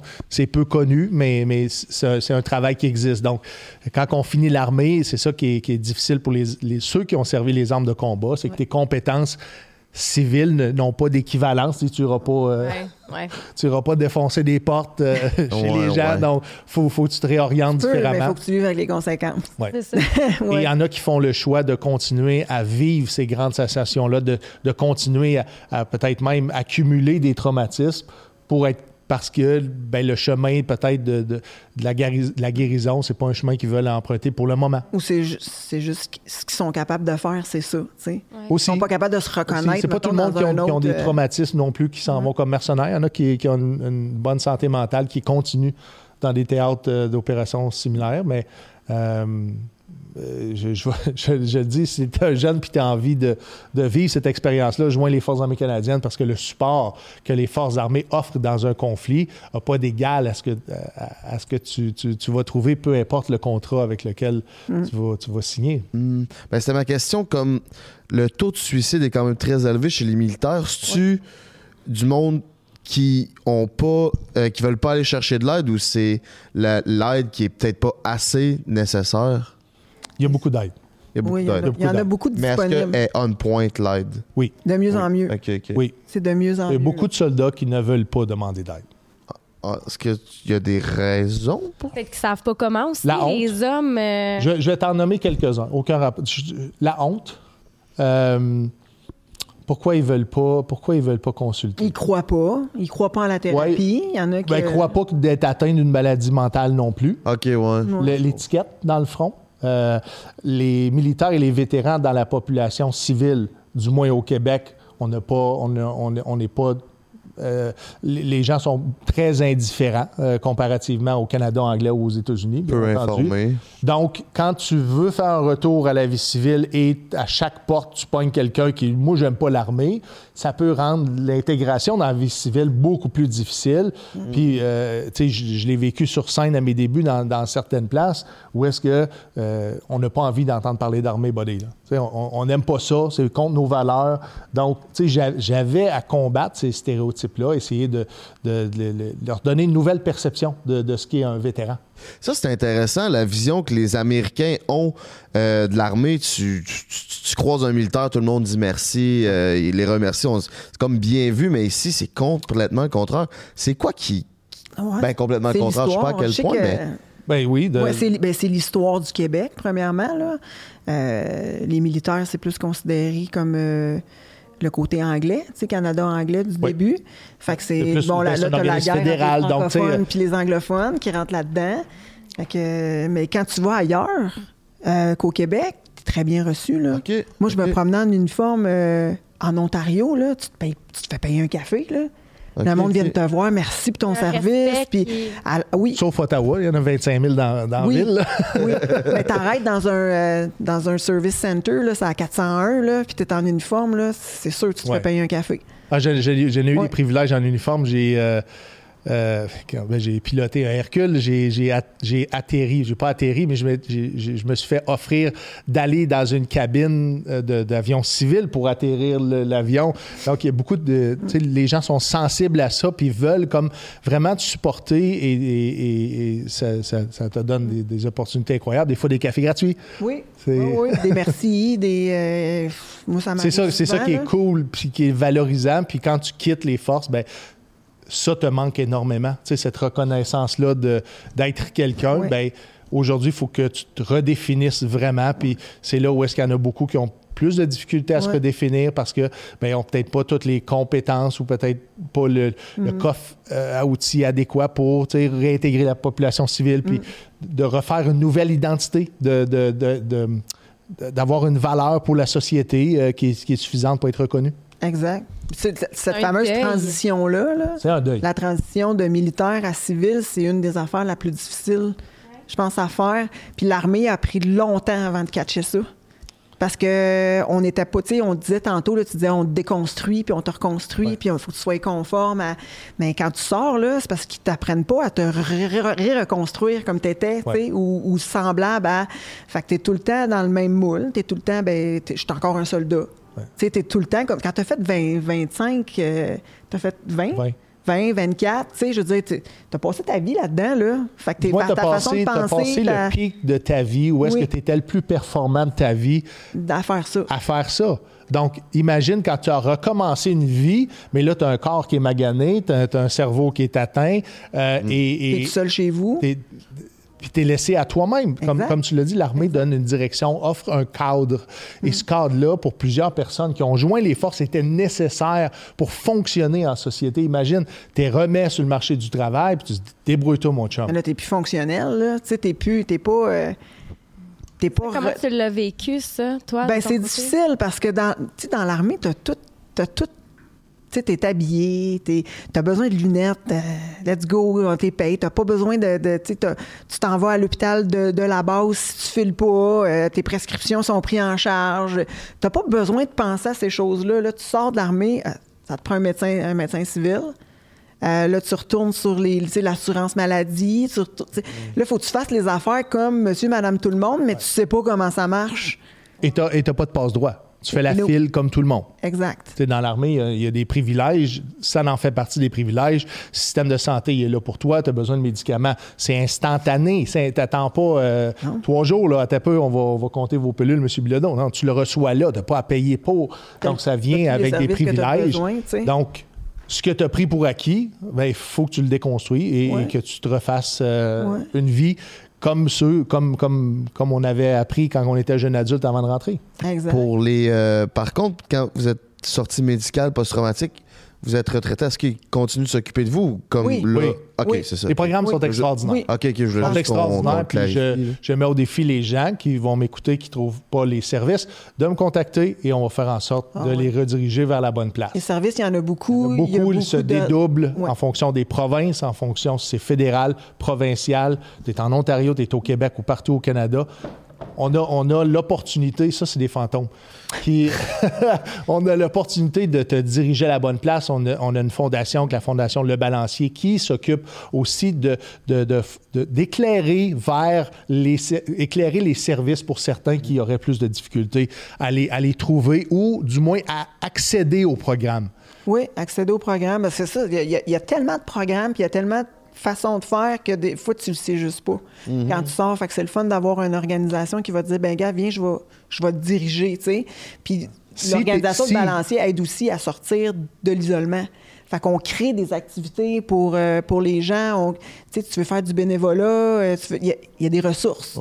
On veut justement aller chercher la personne qui est dans le fond de la cave puis qui veut plus, là il y a de la place encore pour toi là, dans le civil. Si ta blessure est reliée aux, aux forces, si ta blessure est reliée au service. Si ta blessure n'est pas reliée au service, tu as fait du ski alpin et c'est ça qui a causé ton invalidité, l'État n'est pas responsable de ta blessure hors service. Tu comprends? Donc, il est là la complexité des fois d'accéder aux soins, c'est que ça prend du temps à valider le lien avec prouver. le service. Ouais, c'est de dire c'est là que vient mon- ma blessure, c'est de, c'est de là que mon problème de dos il, il vient, Et voilà. mon vient. voilà. Faut que là Sauf que la loi, tout, ouais. la loi est bien écrite Oui. parce qu'il donne le bénéfice du Ouais. doute. Donc, s'ils sont pas capables de prouver que ce n'est pas relié au service, le bénéfice du doute va aux membres et le service va être rendu. Est-ce que Ouais. l'entraide entre les forces de l'ordre, euh, de l'ordre, excuse, militaires sont. euh, Il y en a beaucoup parce que, tu sais, on dirait qu'il y a peut-être des militaires qui voudraient pas aller accéder à ces, ces, ces centres d'aide-là en se disant, ben la psychologue qui est là, là, elle, elle l'a pas vécu ce que j'ai vécu. Ça arrive Mais à parler avec quelqu'un comme Steven ou comme toi, ben, Mm. est-ce que vous vous entraidez beaucoup ou c'est quand même difficile? On s'entraide Oui. beaucoup. Je sais qu'en- ben, pour, pour ma part, là, au, euh, au Québec, là, surtout dans la région de Québec, parce qu'il y a énormément de militaires à cause de la base de Valcartier, là, il y a beaucoup de, il y a beaucoup de regroupements, il y a Ouais. beaucoup. euh, Les Canadiens français s'organisent très Oui. bien et sont là pour, pour leur, leur- Ceux qui s'en sortent mieux et ceux qui communiquent mieux vont porter la communauté et à l'intérieur de la communauté, il y a beaucoup d'éléments de gens qui, qui veulent foncièrement continuer à servir, servir auprès des, des hommes et des femmes de leur communauté. Exact. Exact. Mais C'est comme une l'armée initiative de citoyenne mieux, pour des besoins qui sont particuliers. Puis euh, ça prend une approche particulière. Puis souvent, je vais dire aux gens qui se découragent en psychothérapie, puis il y en a beaucoup qui ont dit Ah, j'ai essayé ça, la psychothérapie, ça n'a pas marché pour moi. Mais ça n'a pas marché, peut-être que tu n'avais pas la bonne personne. Tu l'as nommé tantôt. J'ai changé de thérapeute souvent pour trouver la bonne personne pour moi. Et quand tu as trouvé la bonne personne, c'est là, c'est comme un ami. Tu vas être capable de t'ouvrir, tu vas être capable d'aller où est-ce que ça fait mal. Puis il faut être prêt aussi à souffrir pour désensibiliser ces émotions-là qui ont été refoulées pendant 10, 15, 20 ans, 30 ans. Puis ça, c'est important ce que tu dis. Puis c'est pas juste pour euh, des militaires, c'est pour monsieur, madame, tout le monde. Tu t'assois devant une psychologue, quelqu'un en relation d'aide, peu importe, puis tu le files pas. Perds Change. pas ton temps. Change tout de suite. Ben oui. Puis c'est comme. Ils euh, prendront pas ça mal. ben non, puis ils prendront pas mal. Puis en même temps, c'est comme si tu vas en date avec quelqu'un, puis ça clique pas. Pourquoi tu le forces? Tu le forces pas. Tu, tu, tu, tu- Exact. C'est fini. On passe à la prochaine personne. La psychothérapie, c'est la même chose, puis c'est prouvé. Peu importe l'approche de la personne, son titre, whatever, c'est le lien de confiance qui fait qu'une thérapie fonctionne. Et il y a plusieurs au-delà formes. de tout. Oui. Il y a plusieurs formes de psychothérapie. Il n'y en a Oui. pas une seule. C'est pas j'ai été en psychothérapie. Non, non, un petit peu. Il y a plusieurs, il y a plusieurs euh, avenues, Forme plusieurs approches. Exactement. Exact. Ouais. Euh, donc, perdez pas espoir. Si continuez, euh, c'est possible d'atténuer euh, des, des, des L'armée est souffrances. plus, l'armée est plus ouverte aussi aux, euh, aux techniques moins conventionnelles, là, tu sais, parce qu'avant, c'était juste euh, psychothérapie, psychiatre. tu avais droit juste à ça. Là. À cette heure, euh, travailleur social, si tu veux aller en, faire des thérapies EMDR, si Ouais. tu veux aller... euh, les euh, simulateurs, ils ont, ils ont plein. Oui, les oui. Américains Là, ça, ont développé des, très, très bons programmes. Puis Oui. les Canadiens, maintenant, sont, sont rendus très, très bons avec leurs soldats. Tu sais, on est rendu avec beaucoup d'expertise. Il manque encore de ressources, bien entendu, là, comme, comme dans n'importe quel système de santé. Mm-hmm. Mais euh, je vous garantis que les services sont, sont là chez, chez Anciens Combattants Canada. Et de plus en plus, il y a plusieurs cellules qui, qui, qui, qui dirigent ceux qui ont plus de difficultés à accéder aux services vers les bonnes places. C'est pas évident administrativement, parce qu'ancien combattant, c'est une grosse machine. Ouais, ouais, c'est long. Ça marche tout avec la bureaucratie puis de la paperasse. Puis souvent, quand tu es affecté par de l'anxiété ou un post-traumatique, ou c'est très difficile Ça, de gérer ta paperasse puis de remplir Ouais. ces choses-là. Moi, j'aide beaucoup les vétérans. là. Je fais ça avec la Légion de Valleyfield. Euh, Quelqu'un qui a de la misère avec ses dossiers, anciens combattants, j'en ai fait beaucoup. J'ai fait les miens. Après ça, j'ai aidé du monde. Puis là, ben, je, je vous mets au défi. S'il y en a qui disent, moi, mon dossier n'a jamais été euh, processé ou j'ai eu tellement de refus, puis ça, regarde, contacte-moi, je vais t'aider. Parce qu'il y a une On- façon on a de le plein faire. de bénévoles dans la communauté Ouais. qui sont là pour, euh, pour aiguiller ceux-là qui ont plus de difficultés à, On fait ça à gratuit. trouver. Mais les Légions est un très bon point de contact. Tranquillement, les Légions semblent vouloir se transformer pour offrir des services Oui. à la nouvelle génération de vétérans. Donc, n'ayez pas peur d'approcher votre, euh, votre, votre président de, de- de Légion Mm-hmm. puis de demander si, euh, s'il y a des services. Exact. C'est important. Ouais. Oui. Après la retraite, c'est quoi votre plus grand défi aujourd'hui? dans votre vie, peu importe, pas militaire ou votre. Wow. Eh, moi, je te dirais que ça serait. Tu sais, c'est parce que t'es tellement tout le temps euh, sur l'adrénaline, on dirait, quand t'es dans l'armée, parce que tu fais des affaires cool, tu sais, des affaires. Puis là, t'arrives dans ta vie civile après, puis tu fais comme, ah, c'est que c'est plate? C'est de, c'est de, c'est de pas sombrer dans le Ah, ma vie est rendue plate, puis là, je sais plus quoi faire, puis c'était donc mieux avant, puis il faut, faut vraiment que tu développes des passions. Quand tu fais ta transition, là, que ce soit médical ou pas, euh, si tu veux pas mourir Faut dans le à te chez connaître vous, aussi. faut que tu te, faut, faut que tu fasses de l'introspection. OK, mais je suis rendu qui maintenant? J'ai plus l'uniforme sur le dos, je suis rendu qui? Qu'est-ce que j'aime? Qu'est-ce que je veux faire? Qu'est-ce que je. Puis. C'est une rupture. C'est comme quand tu fais une Carrément. rupture amoureuse, tu as eu une, une Carrément. personne dans ta vie pendant tellement longtemps, tu, tu- tu te laisses. faut que tu te redéfinisses. C'est comme, Mm. je suis qui, moi, sans cette personne-là, sans cette, ce, ce titre-là. Puis il faut, que tu- pour- faut que tu te forces à sortir pour faire des choses, puis essayer des choses, puis euh, c'est pas facile. C'est vraiment, c'est, bien plus facile de rester chez eux à rien, à, tu sais, à, à te morfondre, là, puis à ressasser, puis, mais là, de, faut que tu te prennes, faut c'est ça, la psychothérapie aide à faire ça, les pères aidants aident à faire ça, le regroupement, le balancier, le, tu sais, on fait ça. On essaie de redonner un peu espoir aux gens que tu peux avoir une crise de belle vie, même si tu fonctionnes plus exactement comme avant, tu sais. Dans mon cas, euh, moi, je cherchais l'adrénaline. C'est sûr que je savais que ça allait causer un grand vide. Un, j'ai eu le deuil de- d'athlète professionnel. En 2015, quand j'ai quand j'ai mis fin à cette carrière-là, quand le, le directeur général m'a rencontré et qui a dit Tu commences à être trop vieux. Et, il avait raison. Les, les jeunes poussaient, étaient plus grands, étaient plus forts, étaient plus vite. Tu te rends à l'évidence que, bon, c'est le temps de, passer à autre chose. Ça, ça m'a fait un grand vide que j'ai compensé beaucoup en retournant jouer au hockey puis en, faisant de l'armée. Mais quand l'armée était sortie de ma vie, je savais très bien qu'il fallait que dans mon cas, je sois capable de ressentir encore. J'étais un peu déconnecté de mes émotions, donc je voulais vivre des choses intenses. De là, les arts de la scène, pour moi, étaient, étaient évidents. De toute façon, dans, l'armée, j'étais un clown pendant, pendant 20 ans, donc pour moi, c'était naturel de tenter de faire euh, le métier d'humoriste pour aller chercher, vivre des grandes émotions, me sentir en danger sans être en, danger de façon euh, à mon intégrité physique, mais de vivre une intensité qui allait me permettre de me sentir vivant. C'était vraiment ça le choix de, de faire de la scène et je vous confirme que j'ai très, très bien choisi. Là. Euh, même si le grand défi, tu parlais de grand défi, c'est la douleur physique dans mon cas. Mon, mon corps est, est invalide, j'ai Ouais. des grosses, grosses blessures. Et si j'ai beaucoup de stress, dans des périodes de stress, mon corps fait encore plus mal. Euh, parce que le cerveau fonctionne avec, avec les douleurs physiques. Donc, moi, c'est toujours de la gestion des douleurs physiques, de l'énergie. Euh, comme ce soir, je monte sur scène euh, comme tête d'affiche à Varennes et, et je dois gérer mes énergies pour arriver à donner une performance professionnelle euh, quand, je, quand je vais monter sur scène. Donc, ma- la gestion de mon énergie, puis pour plusieurs vétérans, c'est la même chose. Oui, gestion de l'énergie, ça c'est clair. C'est clair. Parce que plus les mêmes Moi- capacités. Moi, c'est mes Non, trois enfants, là, mais faut- je sais qu'il faut que je me repose dans le jour parce que quand ils vont revenir de l'école, ben, il faut que je sois, faut que je sois présente puis que je sois là. Euh, ça m'a amené à quitter la boisson complètement parce qu'il y a beaucoup, beaucoup de vétérans qui ont tendance à tomber dans l'alcool parce que tu veux cacher des choses, tu veux... Moi, ça, ça a rendu un problème. À un moment donné, j'ai complètement décidé d'arrêter de boire il y a un an et quelques. Puis, euh, mais ça a pris du... Ça, ça, Félicitations. ça a été difficile. Ah, elle a commencé à sniffer. Oui, je sniffe à la place. Non, c'est vrai. Euh, mais tu sais, je veux dire que le, ca- le cannabis médical aide beaucoup. Oui, ça, ça l'aide à gérer. Euh, oui. Parce qu'à un moment donné, des pilules, tu es tanné d'en prendre Ouais. aussi. Ça a un, un effet négatif sur les reins. Euh, moi, ça a été une des raisons pourquoi que j'ai demandé du cannabis médical parce que justement, la, la médication que j'avais chimique n'était pas bonne sur mes reins. Mes reins se, se dégénéraient beaucoup trop rapidement. Je ne l'ai pas tombé en dialyse. Donc, pour moi, ça a été une solution, le cannabis médical. Mais c'est, On exemple, on, un par- podcast là-dessus. on parlerait de, de support tantôt. Ben, on est très bien supporté. Oh oui. euh, de, de- de cette façon-là, qui est une nouvelle façon de faire au Canada, de, de- de traiter des blessures avec, avec du cannabis. Et c'est loin de ressembler à ce que les gens trouvent à la SQDC. C'est quelque chose de. Non, c'est un, grade médical. C'est ça.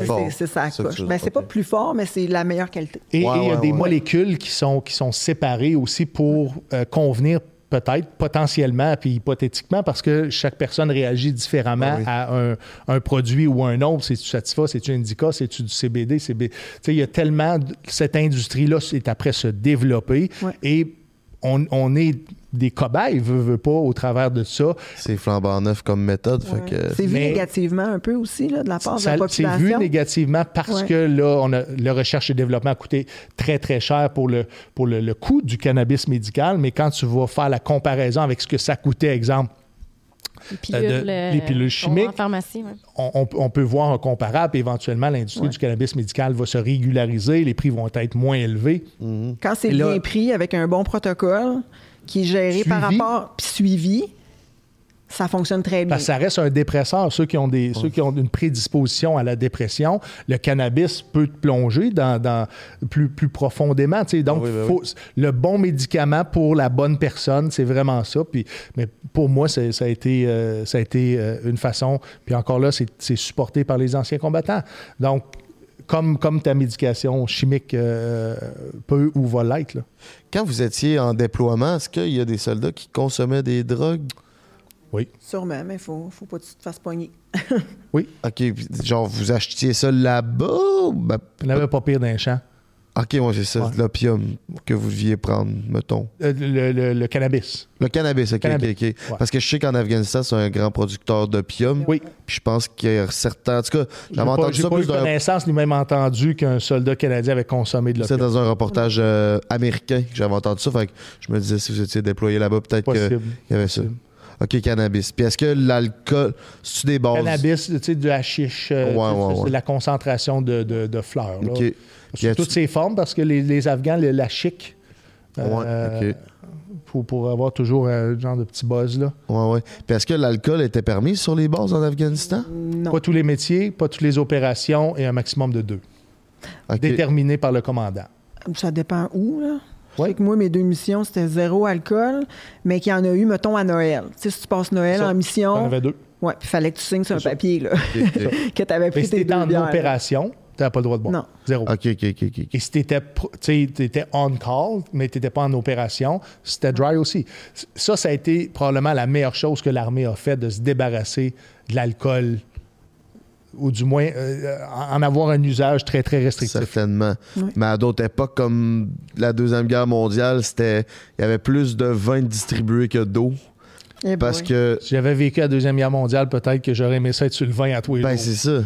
Ben, Genre, tenir euh, trois semaines d'une tranchée à moins 10 C'est à attendre. C'est tu épouvantable. déconnectes en quelque part. C'est ça. Puis il n'y avait pas toutes les, les drogues et les médicaments qu'on connaît aujourd'hui. Fait que certainement que c'était c'était la façon aussi de les garder. Le PTSD n'était même pas reconnu là, dans le temps de la. Ça a C'est commencé ça, shock shell, la hein? deuxième un guerre. Le, shell, shell. shell shock. Il appelait ça le Soldier's Heart ou je sais pas trop quoi, Ouais. le Ah oui? PTSD, ouais. Ouais. Je- J'ai lu un article là-dessus tantôt. OK. Mais, mais, mais, mais le- je pense que quand je suis rentré au recru, on parlait, on On parlait, parlait de, de ça. Ouais. ouais.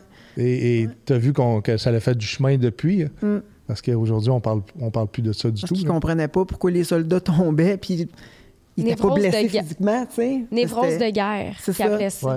Ça, ça, ça a pris du temps avant que ça. Ouais. Mais tu sais, le, le PTSD a vraiment pris une place importante puis reconnu grâce au général Dallaire, Entre autres. entre Qui, autres. qui a été le pionnier de, Oui.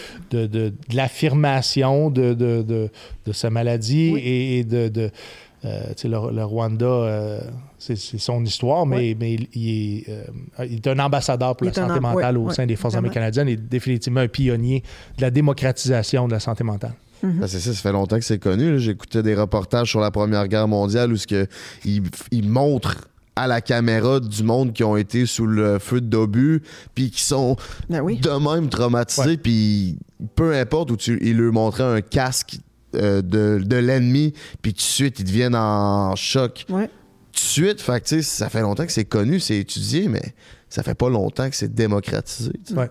C'est ça. Pour le mieux. Ouais, Oui, mieux. certainement. Ben oui. Puis quel progrès qu'il y aurait à faire selon vous? Qu'est-ce qui pourrait être amélioré? En fait, c'est une pleine prise en charge, je pense, une fois euh, sorti. Il y en a beaucoup qui auraient besoin d'une pleine, pleine prise en charge, comme s'ils étaient encore à l'intérieur de, l'armée. Je verrais une institution un peu euh, euh, similaire à celle-là de l'armée en transition, où est-ce que euh, tu continues à être payé et tu dois faire toutes tes démarches pour arriver à avoir recours à tes, à tes, à tes soins tes vient, services. ça. Ça s'en vient. Oui. Depuis qu'ils ont Mais- créé le, le centre de transition, bientôt, tous les gens qui sortent de l'armée peu importe si c'est médical ou pas, tu dois passer Passage par. obligé. Mais Le je te parle même jusqu'à l'hébergement. Je te Oui. parle, j'irais jusque-là. Ouais. Et je pense que ça pourrait coûter moins cher à l'État aussi d'encadrer certains hommes puis femmes euh, parce que, tu sais, on, on parle de, de- de PTSD, mais on parle aussi de continuum au niveau de la gravité de la santé mentale. Tu sais, on en a qui sont schizophrènes aujourd'hui, euh, qui, que ça a été développé euh, av- avec des problèmes de santé mentale. Tu, sais, de la- euh, tu parlais tantôt de déconnexion. Distorsion cognitive. distorsion cognitive. Il y en a énormément. Il y en a que c'est de la paranoïa. Il y en a que. Et, et ça, c'est pas obvious, ça se voit pas délibérément. Tu sais, souvent, euh, au travers de, de plusieurs rencontres, que, tu es capable de voir ça ou une certaine amitié.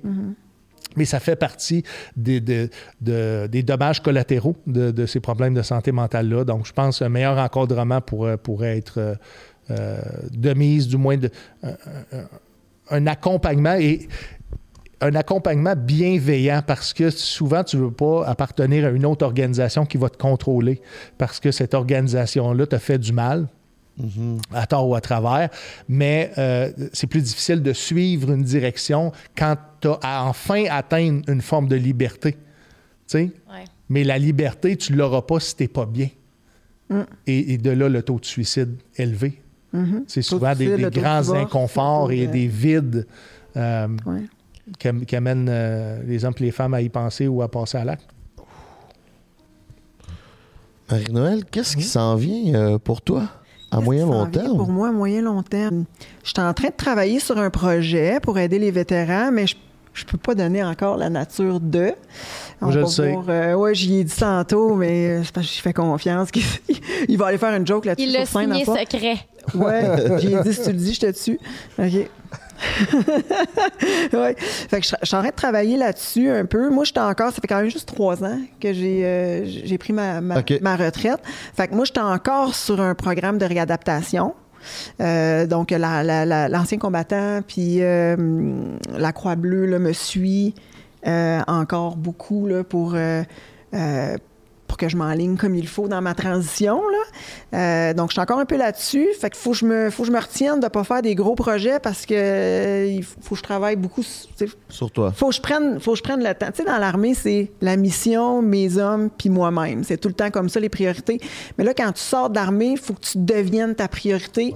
Puis c'est extrêmement difficile à faire quand tu n'as jamais vraiment pris soin de toi. Fait que ça, ça s'apprend. faut que tu apprennes ça. Moi, je suis en train d'apprendre ça. Je suis en train d'apprendre ça. À prendre soin de De moi. toute ta vie adulte, t'as pas appris Ouais. à prendre soin de toi? Non, Eh, si. non. Ouais. T'as-tu appris, à- appris à prendre soin de toi, Frank? ouais, ouais, très jeune. Oui. Ouais. Pourquoi? Parce que j'ai dans la même année, moi j'ai fait euh, j'ai fait beaucoup d'immobilier, puis dans la même année, j'ai eu deux euh, projets qui n'ont pas fonctionné, j'ai eu des grosses pertes financières et je me suis divorcé. C'est mon ex qui supportait aussi beaucoup de mes projets, fait que je me suis ramassé avec des grosses dettes financières, puis je me suis ramassé à me dire pourquoi tous ces échecs là dans la même année. C'est moi le problème, c'est pas personne d'autre, c'est moi qui a engendré cette relation-là, c'est moi qui a engendré ces projets-là.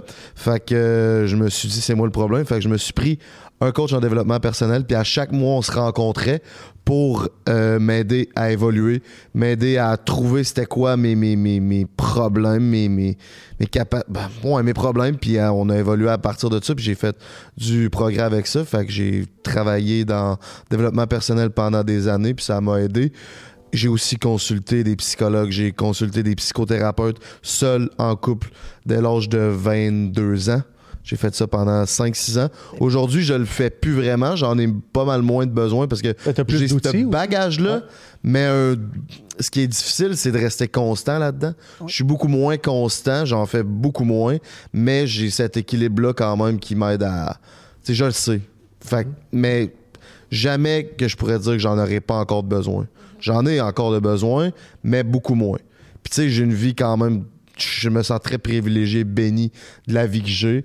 Euh, avec tous les projets, ça fonctionne. Je fais des belles rencontres. euh, je suis à l'aise dans tout. Je suis en santé. Fait que euh, rendu là, euh, je suis vraiment privilégié. Good. Toi, tu as l'air bienveillante envers toi-même. Ça vient Ouais. de où? Euh, ben moi, j'ai- toujours été quelqu'un qui a été naturellement porté à vouloir s'améliorer constamment. Euh, le développement personnel, je lis des livres de ça depuis que j'ai littéralement 17 ans, 16 ans. J'ai toujours été appelée à ça. Euh, maintenant, je travaille dans ça, tu sais, en sexologie. euh, j'ai souvent fait, ben, j'ai faire de la, consultation, etc.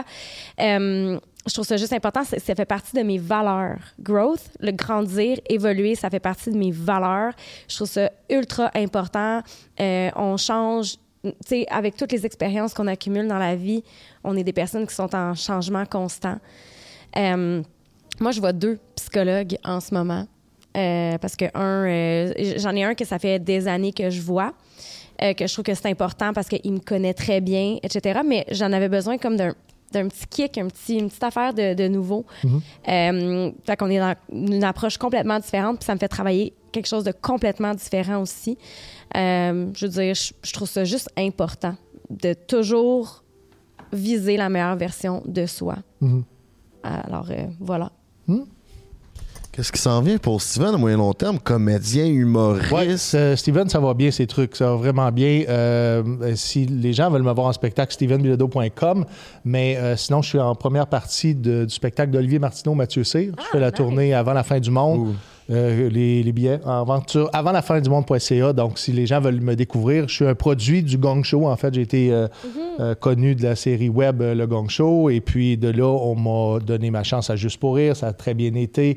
Euh, je t'ai parlé off-cam aussi de, de mon Soundcheck podcast qui, Yes. euh, qui continue à se développer, qui continue à avoir de la demande. Donc, je continue à produire des émissions, mais en, même temps à la hauteur de, de- des engagements que j'ai pris parce que je suis à la, à la radio commerciale. Je suis au 104.7 FM euh, dans la région de l'Outaouais, qui est une, une station de Cogeco. Donc, plusieurs, plusieurs projets. Je fais beaucoup de choses, j'essaye beaucoup de choses, mais l'objectif est de, de continuer à, à produire mon, mon- spectacle solo qui s'appelle L'heure de la retraite a sonné.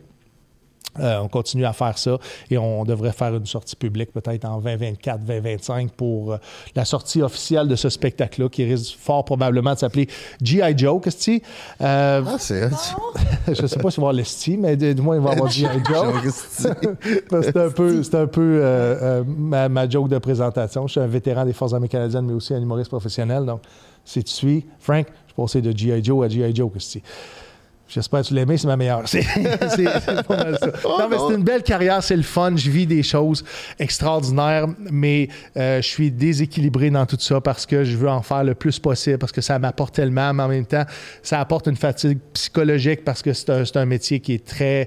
qui a, qui a énormément de- de- de ben, il y a beaucoup d'AP, peu d'élus. Donc, il faut toujours être pertinent, il faut toujours créer du contenu que les gens, que les gens vont apprécier. Il faut se diversifier parce que je pense qu'être humoriste aujourd'hui, c'est être en partie diversifié, à moins que tu sois quelqu'un comme, comme Simon Leblanc qui va vivre de tournée euh, probablement toute sa vie. Euh, je pense que, que- que certains autres humoristes doivent se diversifier diversifier du moins pour émerger, puis après ça, une fois connu, ben, tu choisis les projets que tu veux.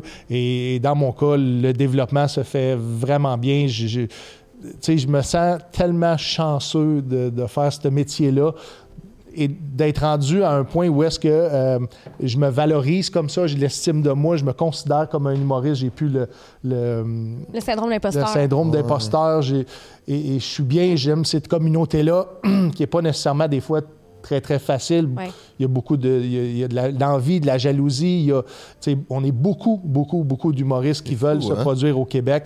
Donc, il faut avoir sa couleur, son odeur, il faut avoir... euh, faut, faut se démarquer, puis je pense que je le fais à ma façon, puis... euh, J'invite les gens à venir me découvrir, ceux qui ne me connaissent pas comme humoriste.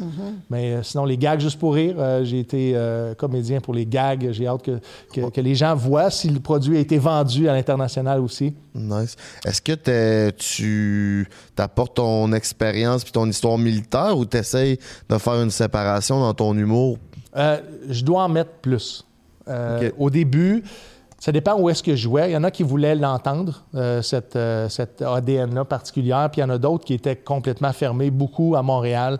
Euh, je vois que l'opinion publique pour le vétéran que tu connais pas, mettons, mettons pour l'aspect militaire vétéran, il y avait une indifférence, OK? Puis euh, c'est pas là que j'allais me démarquer, mais j'allais me démarquer davantage par mon effi- efficacité comique. Ça, c'est correct, mais euh, c'était quand même, euh, quand même un défi de taille d'être devenir une personnalité publique quand tu fais un travail comme celui-là, ou celui de politicien, ou celui de, euh, de policier. Tu sais, c'est tous des, des métiers qui sont euh, polarisants.